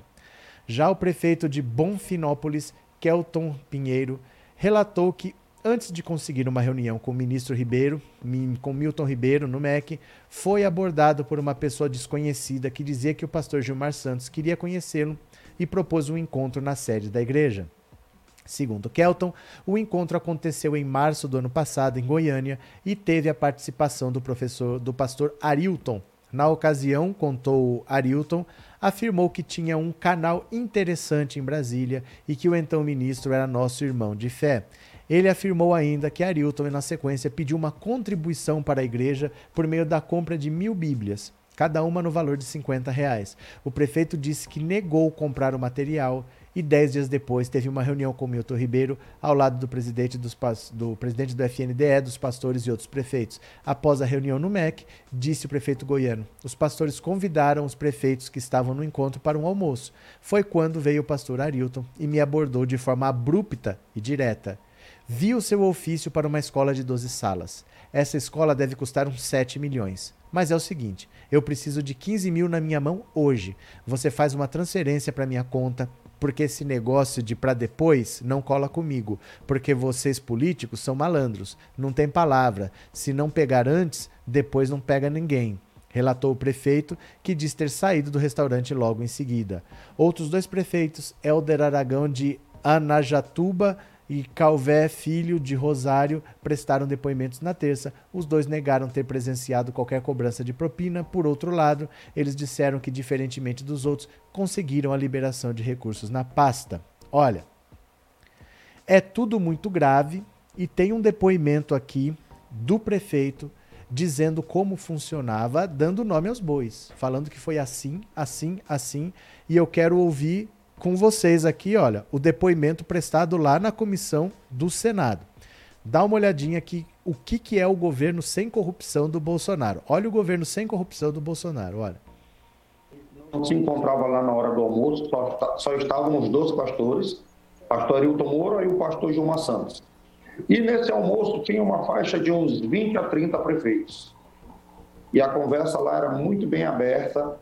É, ele virou para mim e disse: Cadê suas demandas? Eu apresentei minhas demandas para ele e ele falou rapidamente: disse, Olha, para mim, você vai me arrumar os 15 mil para mim protocolar as suas demandas e depois que o recurso já estiver empenhado, você, como a sua região é região de mineração, você vai me trazer um quilo de ouro. A conversa era aberta, não teve é, um chamamento particular, não. Foi uma conversa que todos ouviram, que estavam lá na mesa.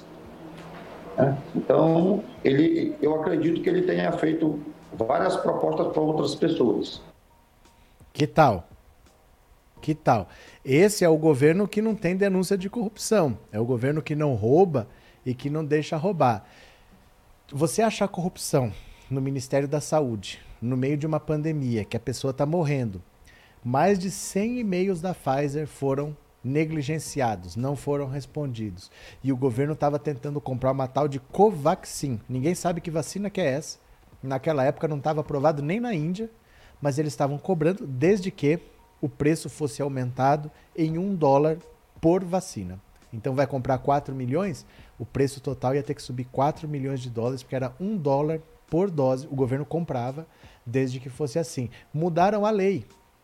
Mudaram a lei, porque a vacina não estava aprovada pela Anvisa, a lei proíbe distribuir, mas não proíbe de comprar. Não é que eu não posso comprar uma vacina que não está aprovada, eu não posso distribuir, eu não posso aplicar na população. Mas comprar pode. Eles mudaram a lei para permitir que fosse comprada essa Covaxin. E só não foi comprada porque durante a CPI apareceu lá o Luiz Miranda falando que ele chegou com esse caso para o presidente. O presidente falou isso é coisa do Ricardo Barros e ficou por isso mesmo, não mandou investigar, não mandou fazer nada. E o seu Augusto Aras não abre investigação. Tá lá no colo dele, ele não abre investigação, não faz nada. Esse é o problema do governo Bolsonaro. É um governo que rouba e encobre quem rouba não investiga e não deixa investigar. Eu quero que você puxe pela memória quando você viu pela última vez a Polícia Federal prendendo alguém. Não foi no governo Bolsonaro, pode ter certeza, né? Cadê quem mais? Uh, Biden venceu as eleições de 2020, Lula vence eleições de 2022, já perdeu Trump. Cove de Trump, o Bolsonaro. Per... Não entendi nada, Bruninho. Não entendi nada. De verdade, eu não entendi nada. Cadê? É, e por que só agora estão falando? E agora, gados? É que assim. Às vezes, algumas perguntas não fazem sentido. Sabe? Algumas perguntas não fazem sentido. Ah, por que só agora que está falando? É uma pergunta que não faz sentido. Se está falando, tem que investigar. Não interessa por que só está falando agora. Porque às vezes você sofre ameaças de morte se você falar. Você acha que é um negócio que envolve milhões? Quanto você acha que é para mandar matar uma pessoa? Um negócio que envolve milhões, um esquema de corrupção. Não é assim, ah, por que está falando agora? Gente, o mundo dos milhões é muito mais feio do que a gente pensa, viu? É muito mais feio do que a gente pensa. Então a gente nem pergunta essas coisas por que está falando agora. Se está falando, a gente vai investigar. Agora, a gadaiada é que está difícil dizer que esse governo não rouba e não deixa roubar. Porque está roubando nas duas áreas mais sensíveis de um país, que é saúde e educação. Há seis meses das eleições, isso é uma bomba. É uma bomba. Não é não, Lívia? É uma bomba. Francisca, professor do orçamento secreto não é o mesmo que o mensalão? A diferença, sabe o que acontece? O mensalão é um esquema que quem denunciou é quem foi preso. Quem denunciou foi Roberto Jefferson. Quem foi preso foi Roberto Jefferson. No governo Lula, o Lula não foi nem denunciado. O Valdemar Costa Neto foi preso. Quem denunciou é quem foi preso. Aí é que está a diferença. O que, que aconteceu no caso do mensalão? Porque o Lula não foi nem denunciado. Fala-se, fala-se, fala-se, mas naquela época ó, o PT não interferia, o PT não interferia na Polícia Federal, não tinha um procurador capacho e o Lula não foi denunciado. Aí é que tá.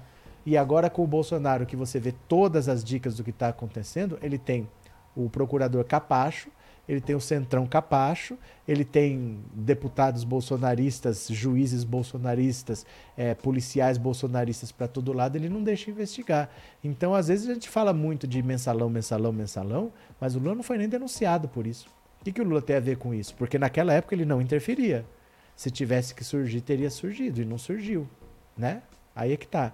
Valeu, Francisca. Obrigado pelo super chat, obrigado por ser membro do canal. Muito obrigado, Michele. Obrigado pelo super sticker, obrigado por ser membro também, viu?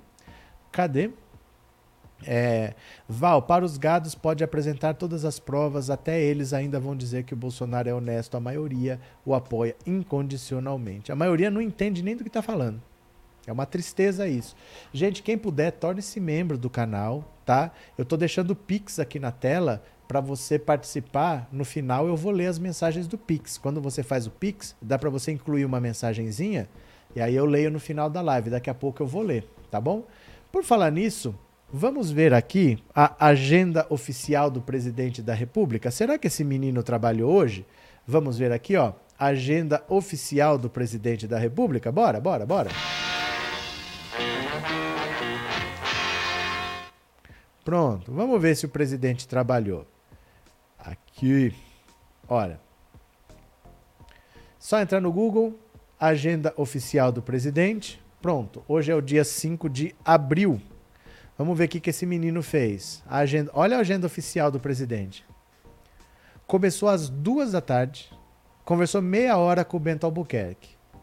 Aí das duas e meia até as 15 ele descansou. Ele trabalhou meia hora, descansou meia hora. Aí conversou com o Pedro César Souza por meia hora, ele conversa todo dia com esse cara. E depois foi para uma festinha, cerimônia de cumprimento aos oficiais generais promovidos. Pronto, quatro e meia da tarde, com o sol rachando, ele foi para casa assistir a Sônia Abrão, ver as fofocas do Big Brother, torcer para quem vai ser eliminado, não sei das quantas. A agenda dele começou às duas, quatro e meia já tinha terminado. Isso é a agenda oficial do presidente da República para hoje. Eu vou falar para vocês que é uma vergonha, que é difícil até de explicar. O tamanho da vergonha que é. Hoje é uma terça-feira, dia útil, meio de semana. Não é porque ele viajou e chegou na segunda e começou mais tarde, não. É uma terça-feira, a agenda começa às duas da tarde, sem compromissos pela manhã, e às quatro e meia já terminou. Quem é que consegue trabalhar tão pouco que nem esse presidente que foi eleito, hein? O melhor presidente de todos os tempos é essa vergonha de trabalho, tá? Agora, eu vou fazer uma pergunta bem rápida para vocês, para você responder no WhatsApp 14997790615. Enquanto a gente lê a próxima notícia, você responde. Quem você acha que vai ter mais votos? São só três opções. Quem você acha que vai ter mais votos? Bolos, Moro ou Bananinha? Faz o seu ranking. Você faz assim, ó, primeiro, segundo e terceiro. Quem que vai ser o primeiro? Quem vai ser o segundo? Quem vai ser o terceiro? Só desses três. Moro, Bananinha e Bolos vão disputar para deputado federal por São Paulo. Qual que é o seu ranking? Quem fica em primeiro, quem fica em segundo, quem fica em terceiro? Você vai me responder por áudio no 14997790615. Esse número é o WhatsApp áudio. Quero uma mensagem de áudio dizendo qual é o seu ranking. Moro, Bolos ou Bananinha? Quem vai ficar primeiro, segundo e terceiro só desses três? Responde aí para mim que eu já vou ouvir sua opinião, tá? Letícia, deveria ter uma manifestação grande contra o Aras. Pode ter, Letícia, aqui não adianta. Pode ter, é porque ele tem mandato. O mandato dele eu acho que vai até setembro do ano que vem. Você pode fazer a manifestação que quiser, mas não tem efeito prático. A não ser que você consiga aprovar o impeachment dele. O impeachment é a mesma lei do impeachment do presidente da República. Ela pega ministro de Estado, pega ministro do STF, pega o procurador-geral da República. Eles caem na mesma lei de impeachment. O problema é que o Centrão está comprado. Então você não consegue votos para fazer nada, sabe? Então você pode fazer, mas as pessoas não fazem porque não vai adiantar. Se precisar da esfera política, não vai ter apoio. O, o impeachment é um julgamento político, não vai acontecer. Então, pode fazer uma manifestação, mas o povo nem vai, porque sabe que não dá em nada. O Bolsonaro comprou o Centrão. Esse aqui é o caso. Valeu? Obrigado, Letícia. Obrigado por ser membro, viu? Cadê? É, o cara queimada não trabalha. Não trabalha, eu acho que ele tem até alergia só de ouvir essa palavra. Mas eu já vou ouvir a sua opinião. Agora, Queiroz. Vamos falar de Queiroz. Meu Deus do céu. Dá uma olhadinha aqui. Queiroz abandona a descrição busca a eleição à Câmara e trata Bolsonaro por comandante, meu Deus do céu. Olha isso. Personagem central do caso das rachadinhas, primeira investigação que respingou no governo Bolsonaro, o ex-assessor Fabrício Queiroz trocou o silêncio e a discrição adotados quando foi alvo do Ministério Público pelos holofotes de quem busca uma candidatura a deputado federal. Queiroz, aos 56 anos, subtenente reformado da Polícia Militar do Rio, forjou para si mesmo uma nova patente, a de soldado a serviço do comandante forma como se refere ao presidente Bolsonaro, de quem não espera receber apoio explícito nesta eleição. Em entrevista ao Globo, Queiroz, que se filiou ao PTB para disputar uma vaga na Câmara dos Deputados, desencoraja os que esperam algum tipo de desalinhamento com o presidente, mesmo com a negativa de fazer campanha ao lado da família Bolsonaro. Trata-se de uma situação distinta à que viveu em eleições anteriores, inclusive na de 2018, que elegeu o senador Flávio Bolsonaro antes das rachadinhas virem à tona. Amigo da família, além de assessor parlamentar, Queiroz sempre participou ativamente das campanhas de Bolsonaro e de Flávio. Meus amigos são os bandidos que combatiam. Meus inimigos, perdão. Meus inimigos são os bandidos que combatiam em 30 anos de carreira da Polícia Militar do Rio. Eu sempre fui um policial de linha de frente, combatente, declara Queiroz, que também serviu por quatro anos ao Exército, onde conheceu Bolsonaro. Queiroz foi apontado pelo Ministério Público como operador do desvio de salários de outros assessores no gabinete de Flávio, mas a investigação foi posteriormente anulada pelo STJ e pelo STF. Hoje, livre do peso do caso, Queiroz transita com tranquilidade por reuniões políticas e encontros com amigos, sempre registrados em suas redes sociais. Nelas, também publica críticas, normalmente jocosas e com termos chulos, a adversários de Bolsonaro, como o ex-presidente Lula e o ex-juiz Sérgio Moro. O único tema que mantém em silêncio é rachadinha. Não tenho o que falar. Aquele problema foi meu apenas. De mim não passa. Fiquei calado esse tempo todo, embora perseguido por jornalistas o tempo todo, afirma. Queiroz, firme e forte, querendo entrar na política. Queiroz, que era assessor do Flávio, Agora, ele quer ter os próprios assessores. Ele quer fazer a própria rachadinha. Agora, eu tenho os meus assessores, eu posso pegar um, um caraminguá aqui, um, um, um, minguadinho ali, né? Ele quer ter a própria rachadinha dele. Quer ver, ó? Cadê aqui? Cadê o Queiroz? Quer ver? Pá, quer ver? Pá, pá, pá. Pera lá. Olha aqui. Presta atenção se não dá até medo você ver um negócio desse, ó. Atenção, Rio de Janeiro. Fabrício Queiroz, vem aí. Que é o Queiroz, o Queiroz. Vem deputado pra nós. Dá medo ou não dá? Dá medo ou não dá? De novo. Atenção, Rio de Janeiro. Fabrício Queiroz, vem aí que é o Queiroz, o Queiroz. Vem deputado para nós. Dá medo ou não dá medo um negócio desse? É ou não é assustador, né? Continuemos aqui.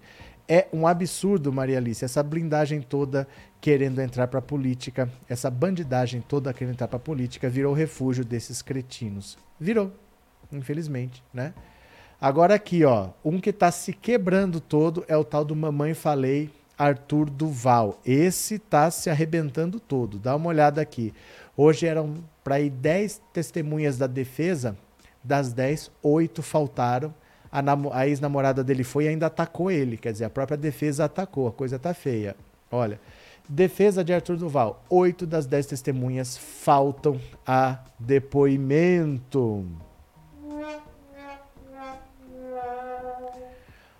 A maioria das testemunhas arroladas pela defesa do deputado estadual Arthur Duval faltou à audiência convocada pelo presidente do Conselho de Ética da Assembleia Legislativa, Maria Lúcia Amari, nesta quarta-feira.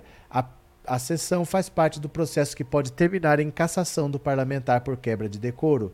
Duval está sendo investigado na Comissão de Ética da Assembleia Paulista após os escândalos das declarações sexistas durante sua viagem à Eslováquia. Ele afirmou, em áudios vazados num grupo de amigos do WhatsApp, que as mulheres ucranianas são fáceis porque são pobres e comparou uma fila de refugiados da guerra à melhor das baladas de São Paulo. Na sessão desta quarta, apenas Maria Rita Curti sua amiga de infância, e Julia Passos Blagitz, que terminou o namoro com Duval após o escândalo, compareceram à Lesp. Outras três mulheres e cinco homens que deporiam em defesa do deputado faltaram. Ambos, ambas foram questionadas acerca da conduta de Duval com elas e outras mulheres. Numa rápida participação, a ex-namorada, a tal da Blagitz, classificou os áudios como falta de respeito e disse ter terminado o relacionamento durante a viagem do então namorado à Europa assim que soube do conteúdo. Ele me ligou chorando, falando que os áudios iriam vazar e me enviou os áudios. Quando nos encontramos, eu toquei os áudios na frente dele e conversamos sobre isso, afirmou. Kurt negou que o amigo se comportasse dessa forma machista com outras mulheres e o defendeu. Foi um comentário infeliz, porém foi um áudio enviado entre homens. Isso ocorre muito, disse ela. Olha, olha o passapano. Após a oitiva, o Conselho, por unanimidade, negou o pedido do advogado de Duval, Paulo Henrique Franco Bueno, de solicitar a produção de prova pericial sobre os áudios do deputado. Também rejeitou a continuidade das oitivas para as testemunhas que não puderam comparecer nesta quarta. Em 28 de março, a Mauri nomeou a Mari nomeou o deputado delegado Olim como relator do processo. Duval é alvo de 20 representações assinadas por deputados da esquerda à direita reunidas numa só ação entre no canal do último segundo, blá blá blá blá. Olha, as testemunhas não foram. Foi a ex-namorada dele que detonou ele. E aí foi uma outra amiga de infância que foi lá para passar pano. Aí é, é, demais, né? É muito passapanismo junto. Meu Deus do céu. Vai, que eu passo pano. Vou passando, vou passando, vou passando, vou passando. Diga onde você vai, que eu passo pano. Vou passando, vou passando, vou passando, vou passando. Diga onde você vai, que eu passo pano. Vou passando, vou passando, vou passando, vou passando. Diga onde você vai, que eu passo pano. Vou passando, vou passando, vou passando, vou passando. Diga onde você vai, que eu passo pano. Vou passando, vou passando, vou passando, vou passando. É incrível que uma mulher vai lá dizer que homem é assim mesmo. Ah, esses meninos falam umas besteiras. Ha, é, homem é desse jeito mesmo. Uma mulher se presta a isso, a defender o Arthur Duval. Fazer o quê, né? Cadê? É, esse Queiroz tem coragem de se candidatar. Será que tem louco que vota nele? Não é louco, Nadir. Não é louco, não. Vai por mim que não é louco que vota nele, não. Não é em todo lugar que a pessoa decide livremente em quem votar. É, a coisa é bem complicada, viu? Mimi, eu gostaria de saber o que o senhor acha de votarmos na legenda para os cargos legislativos ao invés de escolher um candidato. É a mesma coisa. É a mesma coisa. Se você, por exemplo, você quer votar no PT, um candidato do PT ou na legenda do PT, é a mesma coisa. Você vai estar ajudando o partido da mesma forma. É uma opção sua, Mimi. Faça o que você quiser, que é, um, é uma, é uma escolha equivalente. Você pode fazer as duas coisas que dá na mesma. Fica a seu critério, tá? Como você quiser fazer, tá ok. Mimi, obrigado pelo superchat obrigado por ser membro, viu? Muito obrigado mesmo, valeu. Piores ministros de quando o Brasil existe é no governo Bozo. É porque nem deveriam ser ministros, Elias. Olha o Weintraub, ministro do Estado. Damares, ministra de Estado. Em que outro governo? Um ministro sanfoneiro ia ser ministro de Estado. Só no governo Bolsonaro mesmo, né? Cadê? O Brasil no fundo do poço, Sandra. Tá certo. Agora deixa eu pegar aqui mais uma para vocês, ó. Para quem acha que tá difícil, o Bolsonaro não tá nem aí, ó. Opa, pera lá. O Bolsonaro não está nem aí. Olha que beleza. Bolsonaro diz que o povo reclama demais. Até quando o cara brocha, ele me culpa. É uma vulgaridade, é de uma baixeza. É triste pensar que isso é um presidente da República, né? Durante almoço com empresários fluminenses nessa segunda, Jair Bolsonaro reclamou que a população o culpa por tudo. Será que é porque ele é presidente da República? Né? Será que é por isso? Apesar do desemprego em alta, inflação nas nuvens e o achatamento da renda, Bolsonaro diz que parte da população reclama demais e que a esquerda quer botar a culpa em mim. Me desculpa aí, os caras botam a culpa em mim em tudo. Até quando o cara brocha em casa, me culpa. Ele acha que isso é engraçado. Né? A declaração foi feita quando ele comentava a alta do preço dos combustíveis. Ele disse que se o ex-presidente Lula tivesse construído duas refinarias prometidas, o Brasil não precisaria importar combustíveis. Mas é um cara de pau, né? Aqueles que falam do preço dos combustíveis, sim, em parte, vem de endividamentos da Petrobras esse preço mais alto. Se tivesse feito pelo menos duas das três refinarias que o Lula prometeu lá atrás, não estaríamos importando derivados e petróleo. Poderia até estar exportando derivados, ganhando mais dinheiro ainda, não pagando um preço altíssimo nos combustíveis aqui no Brasil. No entanto, boa parte das refinarias da estatal foram privatizadas nos últimos anos, inclusive no governo Bolsonaro, que tem defendido a privatização da estatal como solução para a redução dos preços dos combustíveis. Meu Deus do céu. Terezinha, professor, precisamos de uma campanha da esquerda muito forte aqui no Rio, senão a família e seus soldados da morte ganharão de lavada aqui. Que Deus tenha misericórdia de nós. Mas vai ter. Vai ter. É que não vai ser fácil. As pessoas acham que uma campanha forte vai tornar as coisas fáceis. Não vai ser fácil nunca. Sempre vai ser difícil e sempre vai ser suado. As pessoas querem, ó, precisa fazer um negócio que a gente ganhe fácil. Ela não vai ganhar fácil. Nem se iluda, vai ser difícil. Vai ser difícil, mas dá para vencer. Dá para vencer, tá? É, Meire, o Serginho Fuleiro é esse cara, hein? Sempre se metendo no buraco ali dos outros. Vixe, o que aconteceu? O que aconteceu? Eu vou aproveitar então e eu quero ouvir eu quero ouvir a opinião de vocês no WhatsApp e depois eu vou falar sobre o Lula nas igrejas evangélicas, tá? Importante ponto. Vamos lá para a sua opinião no WhatsApp.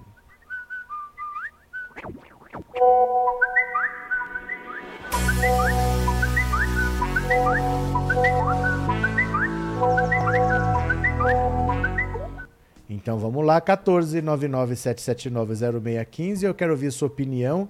Qual que é a sua, o seu pódio? Bananinha, Moro e Bolos. Quem fica em primeiro, segundo e terceiro? Vamos ver o que, que você está pensando? Vamos ver? Aqui está. Vamos ouvir a sua opinião no WhatsApp. Bora! Cadê? Aí a pessoa escreve ao invés de mandar uma mensagem de áudio. Se você escrever aqui, eu não tenho como pôr na tela. No YouTube eu tenho. Não use o WhatsApp para escrever, use para áudio, tá? Noite, professor. Aqui é Mel do Rio de Janeiro. Eu acho que quem vai ficar em primeiro lugar é o Bolos, o Bolo, Bolos. O Bananinha, sei não. Acho que ele vai ter muito pouco voto. É, tá difícil, né? Tá difícil. Acho que o primeiro lugar é o Bolos mesmo. Tem jeito não. Tá joia, obrigado. Boa noite, professor. Sou Ana Maria. Com certeza, bolos na cabeça. Bolos? Então vamos ver. Quem mais? Professor, é Pedro de Roraima. Eu acredito, professor, que quem vai vencer é, é o Boulos, com uma, um percentual bem alto. Infelizmente, depois vem o Bananinha e depois o, o Moro. Mas mais ou menos nessa sequência aí. Obrigado. Professor, mais uma vez os caminhoneiros mostram que são pau mandato da Rede Globo. Marcaram várias greves e até hoje nenhuma. Só passando vergonha mesmo. Obrigado. Sim, Lula deve participar dos debates. Oh, mas essa pergunta é de ontem. Boa noite, professor.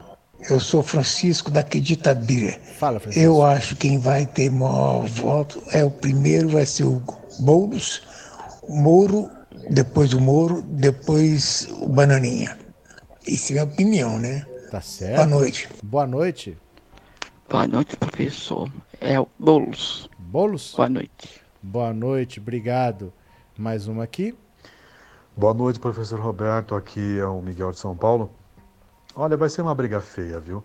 Eu acho que os três vão se eleger e só se uma, uma hecatombe acontecer. Mas enfim, mas vai ser uma briga feia.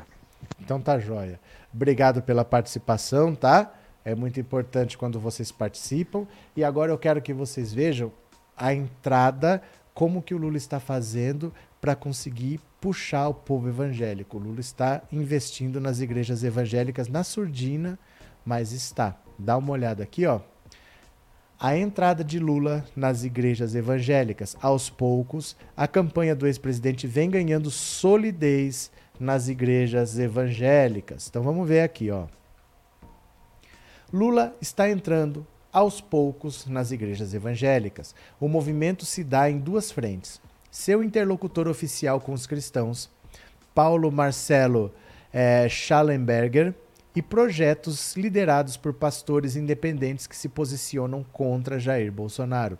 O pastor Henrique Vieira, do Rio de Janeiro, importante voz da esquerda entre os evangélicos e a classe artística, criou, junto de outras lideranças evangélicas do país, a campanha Derrotar Bolsonaro é um ato de amor. Quando a gente repete que toda a comunidade evangélica está com Bolsonaro, a gente acaba transformando esse discurso em uma realidade que não existe. Há muitas pessoas cristãs que não concordam com o governo e querem mudar essa realidade, disse o pastor. O projeto tem um objetivo, segundo Vieira, de levar o debate político da esquerda para o mundo evangélico e desconstruir a ideia de que todo cristão é a favor de Bolsonaro.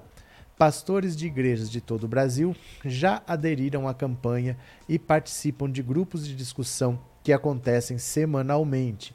O eleitorado evangélico foi decisivo para Bolsonaro se eleger em 2018. Na última pesquisa da Datafolha para as eleições, Bolsonaro aparece com 46% dos votos entre os evangélicos, enquanto Lula aparece com 44. 46 a 44. Para Vieira, esta é a prova de que o ex-presidente petista não é tão rejeitado na comunidade cristã. Bolsonaro e seus aliados querem que todos acreditem que Lula não tem entrada nas igrejas evangélicas. A campanha do PT vem tentando se aproximar de lideranças evangélicas para conseguir solidez no eleitorado cristão, principalmente no Rio de Janeiro. A tarefa é considerada, dentro do PT, como um trabalho de formiguinha, uma vez que Lula não conta com o apoio de grandes líderes evangélicos como Bolsonaro. Olha, o que acontece muito é que a gente confunde o seguinte: tem todo tipo de igreja e tem todo tipo de cristão e todo tipo de evangélico. Mas a gente se deixa levar por esses líderes famosos, conhecidos, que falam por um público que nem sempre concorda com eles. O Malafaia é um deles que fala como se ele fosse o dono dos evangélicos. Se ele falar para todo mundo, fica em casa, todo mundo fica em casa. Se ele falar, todo mundo come melancia, todo mundo come melancia. Parece que ele tem esse poder. E não tem. E não tem. É que ele é desbocado, ele fala muito, ele é muito próximo do Bolsonaro, ele liga para o celular do Bolsonaro, o Bolsonaro atende. Então, ele se coloca como o dono dos evangélicos. Mas não é. Mas não é no fundo, no fundo, tem muita gente em qualquer setor descontente com o Bolsonaro, inclusive entre religiosos, inclusive entre evangélicos, e tem um movimento independente muito contrário ao Bolsonaro, mas sem uma cara, sem um líder, sem um grande representante, como são aquelas pessoas que apoiam. Os apoiadores do Bolsonaro têm algumas caras de líderes. A gente sabe quem são esses caras que lideram, que comandam, que se dizem pelo menos comandar. E quando você tem a oposição ao Bolsonaro, não tem esse cara lá. Não tem esse cara assim com aquela cara conhecida. Mas Bolsonaro tem 46, Lula tem 44. Tá igual. Tá igual. Já um setor que foi decisivo para a vitória do Bolsonaro já não é do Bolsonaro, já tá igual. Então é uma é um número importante saber que o Lula não fica atrás do Bolsonaro não entre os evangélicos, já está pau a pau, né? Deraldo, conheço muitos evangélicos colegas de esquerda que falam muito mal de Malafaia. É, Nilson Strauss, você jovem, lembre-se, seu futuro está em jogo. Vote Lula para que seu futuro seja o que você realmente deseja. E digo até mais, eu digo até mais que se você não fez ainda o seu título de eleitor, não perca tempo, tire o título tire o título de eleitor. Até 4 de maio é a data para você tirar o título. Se você mudou, você tem até o dia 4 de maio para transferir o seu título. Se você não votou, não justificou, tem aquela multazinha que eu acho que é de 4 reais para pagar, você vai lá e paga, mas é até o dia 4 de maio. Hoje já é 5 de abril. Então já é menos de um mês. Dá para esperar? Dá, mas vai passar. Uma hora vai passar esse tempo, não fica aí dando bobeira. Eu, se fosse você, já regularizava o seu título. Se você votou direitinho, não precisa fazer nada. Mas se você mudou, está em outra cidade, se você não votou, ou se você tem entre 16 e 18 anos e nunca votou, vá atrás da Justiça Eleitoral, você faz isso online, tá? Tire o título. Cadê? Bananinha não vai ter muito voto, a onda Bolsonaro acabou, acabou. É verdade que a onda passou.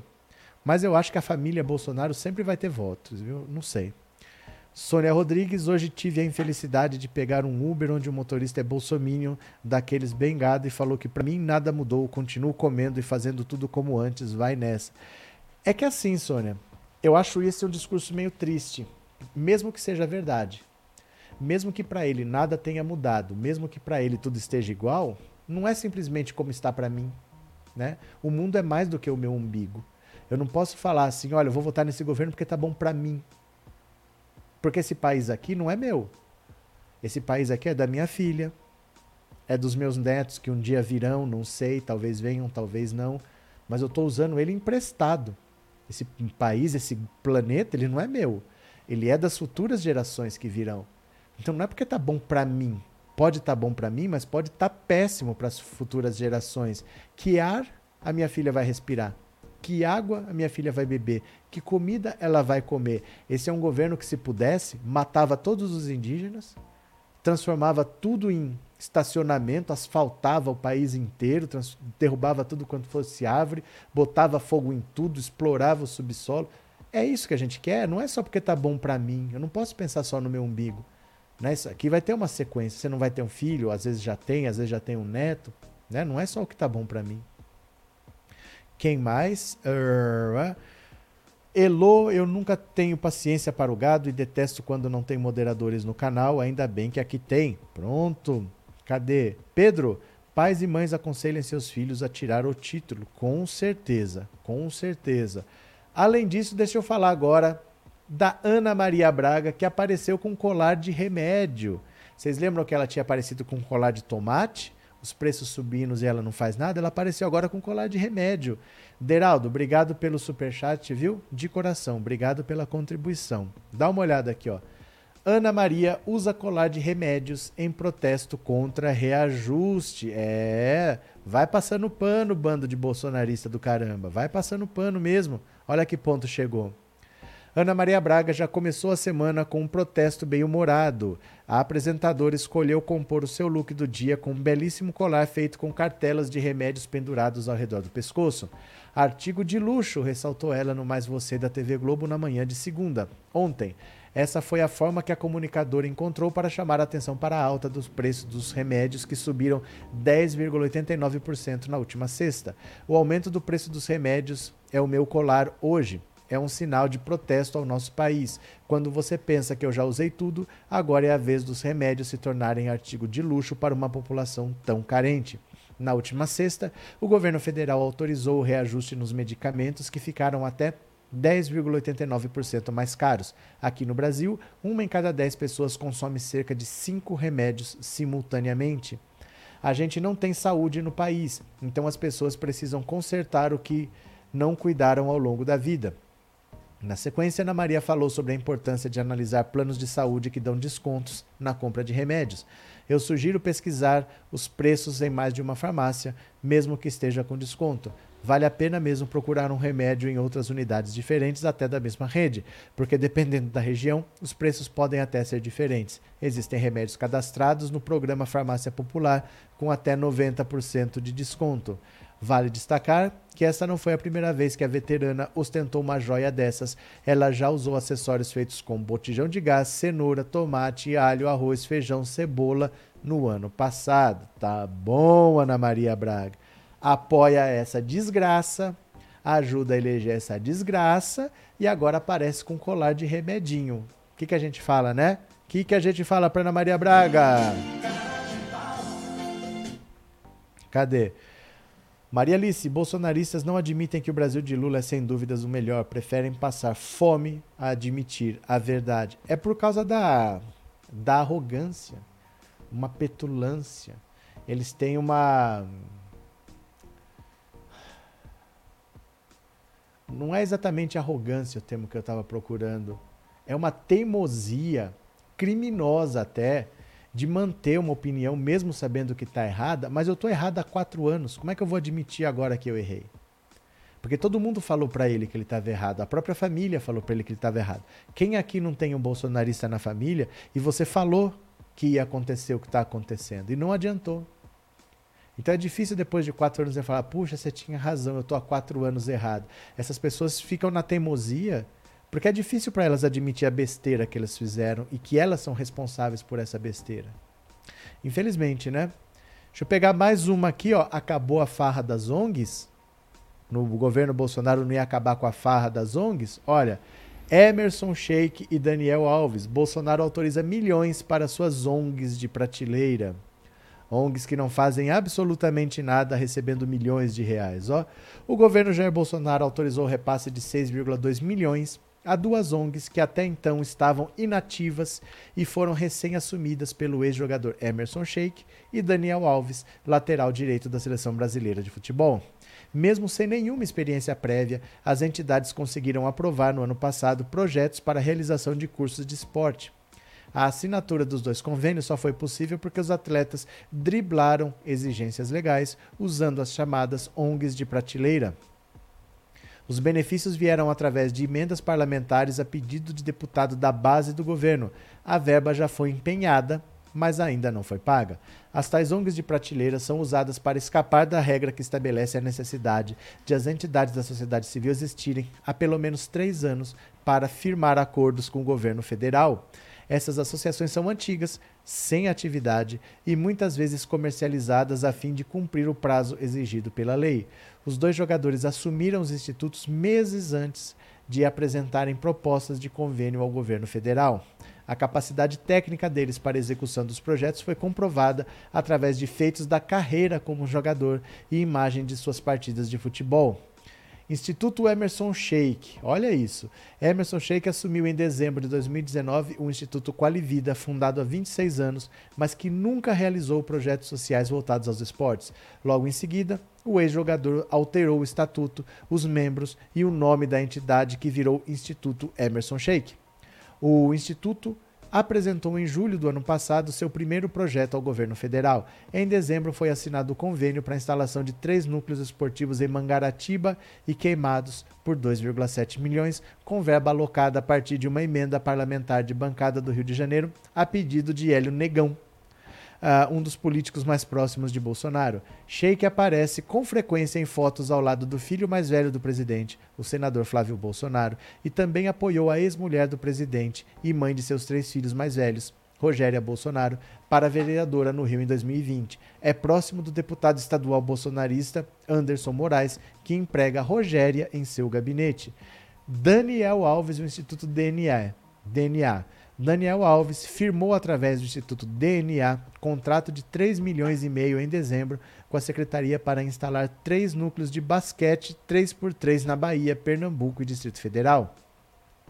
A entidade chamava-se Instituto Liderança até maio do ano passado e tinha como responsável Leandro Costa de Almeida, ex-treinador de basquete. Ele afirma que a ONG estava inativa havia cinco anos após ter realizado alguns projetos sociais bancados por apoios privados.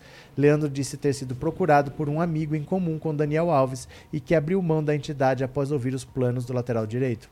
Por que não vou ceder para alguém que quer fazer o bem? A sede do Instituto Daniel Alves foi inaugurada oficialmente na sexta-feira em Lauro de Freitas. Valentim disse que a ONG começou a oferecer cursos esportivos um mês antes, com cerca de 2 milhões de disponibilizados pelo jogador, atendendo a 700 crianças. A verba federal foi obtida por meio de emenda do relator do orçamento a pedido da deputada Celina Leão. A deputada emprega em seu gabinete Ana Cristina Vale, ex-mulher de Bolsonaro. O Ministério da Cidadania afirmou em nota que não há ilegalidade na celebração das parcerias. As duas entidades apresentaram atestado de capacidade técnica e possuem histórico de projetos realizados na área do esporte. Instado a informar qual é o histórico de projetos realizados, o Ministério não respondeu até a publicação desta reportagem. O gabinete de Hélio Negão disse que o parlamentar pediu a emenda após gostar do projeto apresentado. Celina Leão não respondeu aos questionamentos. Emerson Sheik foi procurado no dia 23 de março em Mangaratiba, onde mora, mas até o momento não respondeu à reportagem. Daniel Alves afirmou à Folha que assumiu o Instituto Liderança para ampliar a capacidade de absorção de crianças em seus projetos. Ele afirmou que conseguiu um convênio com valor expressivo em razão da dimensão dos projetos apresentados e pela seriedade dos trabalhos por mim desenvolvidos. Atualmente atendemos 650 crianças e adolescentes em dois núcleos, com recursos exclusivamente privados provenientes do meu aporte pessoal. Pretendo fazer o que estiver a meu alcance para aumentar o número de projetos sociais e o número de crianças atendidas. Segundo ele, os dirigentes do Instituto fizeram contato com vários deputados para obter recursos. A deputada Celina, por priorizar o esporte, nos apoiou.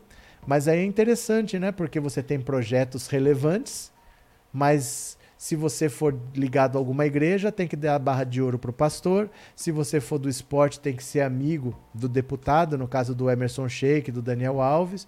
Quer dizer, o governo que ia acabar com a mamata das ONGs, agora é a mamata das ONGs amigas. São as chamadas ONGs de prateleira, ONGs que já existem, porque para você poder pleitear alguma coisa, você tem que existir há pelo menos três anos. Então eles pegam uma ONG de qualquer coisa, que já exista, por esse tempo que é o mínimo exigido. Aí eles botam vídeo dele jogando bola, fala que ele tem capacidade de realizar os projetos baseado no vídeo dele jogando bola, e o governo solta milhões de dinheiro público, que é dinheiro meu, que é dinheiro seu, né? Cadê? Jorge Adelson, aquela égua da Globo vota no Marreco. Aliás, sempre vai ter um Bozo, um Moro, um Dória, um Collor para essa bandidagem. Votar? Cadê? Luiz Carlos, o pastor pediu uma barra de ouro ao prefeito, o prefeito falou corrupção, Bolsonaro falou no meu governo, não. Como assim?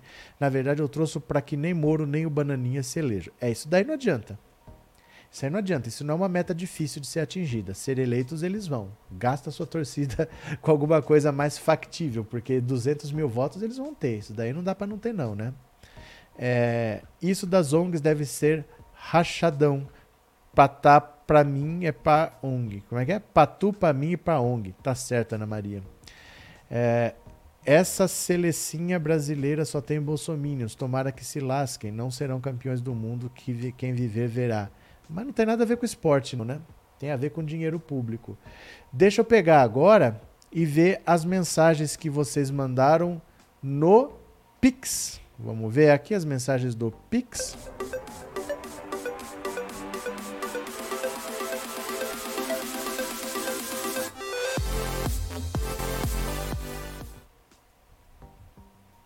Vamos lá. Eu, só um pouquinho eu estou abrindo o aplicativo. Se você fez um Pix no 14997790615, eu vou ver a sua mensagem agora. Lá.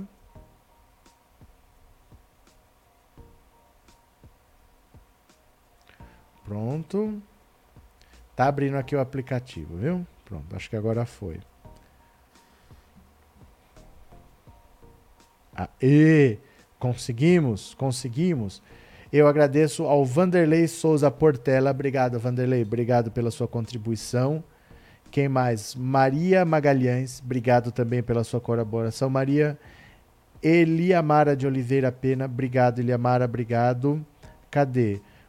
Marinalva Neves. Obrigado, Marinalva. José Carlos Rafael. Boa noite. Não sei se é possível. Que tal fazer uma campanha de converse com do converse com o vizinho. Como assim? Fazer uma campanha de converse com o vizinho? Eu acho que eu entendi o que você está falando. Acho que eu entendi. Para tentar conversar com pessoas sobre política? Pode ser, né? É, Joel de Souza Alvarenga, obrigado pelo Pix. Acho que eu entendi o que você quer dizer. Tudo é possível, né? Tudo é possível e as iniciativas são válidas. O problema é que as pessoas têm que fazer. E as pessoas acham legal que alguém faça, mas elas mesmas não fazem. Se tivesse a ideia do quanto é difícil conseguir a adesão das pessoas, a gente faz a campanha ninguém adere. É muito difícil, viu? É mais difícil você motivar as pessoas do que parece. Cadê? É, até amanhã, pessoal, disse a Maria José. Eu agradeço então a todo mundo que participou. Um beijo grande de verdade. Amanhã a gente está de volta. Eu tô sem tempo para fazer a live da manhã, mas amanhã eu vou tentar fazer, viu? Não consegui fazer sexta, sábado, domingo, é, sábado, domingo, segunda, hoje, mas amanhã eu vou tentar fazer, tá? Beijo grande por tudo, obrigado a quem participou. Até mais e tchau. Valeu, obrigado.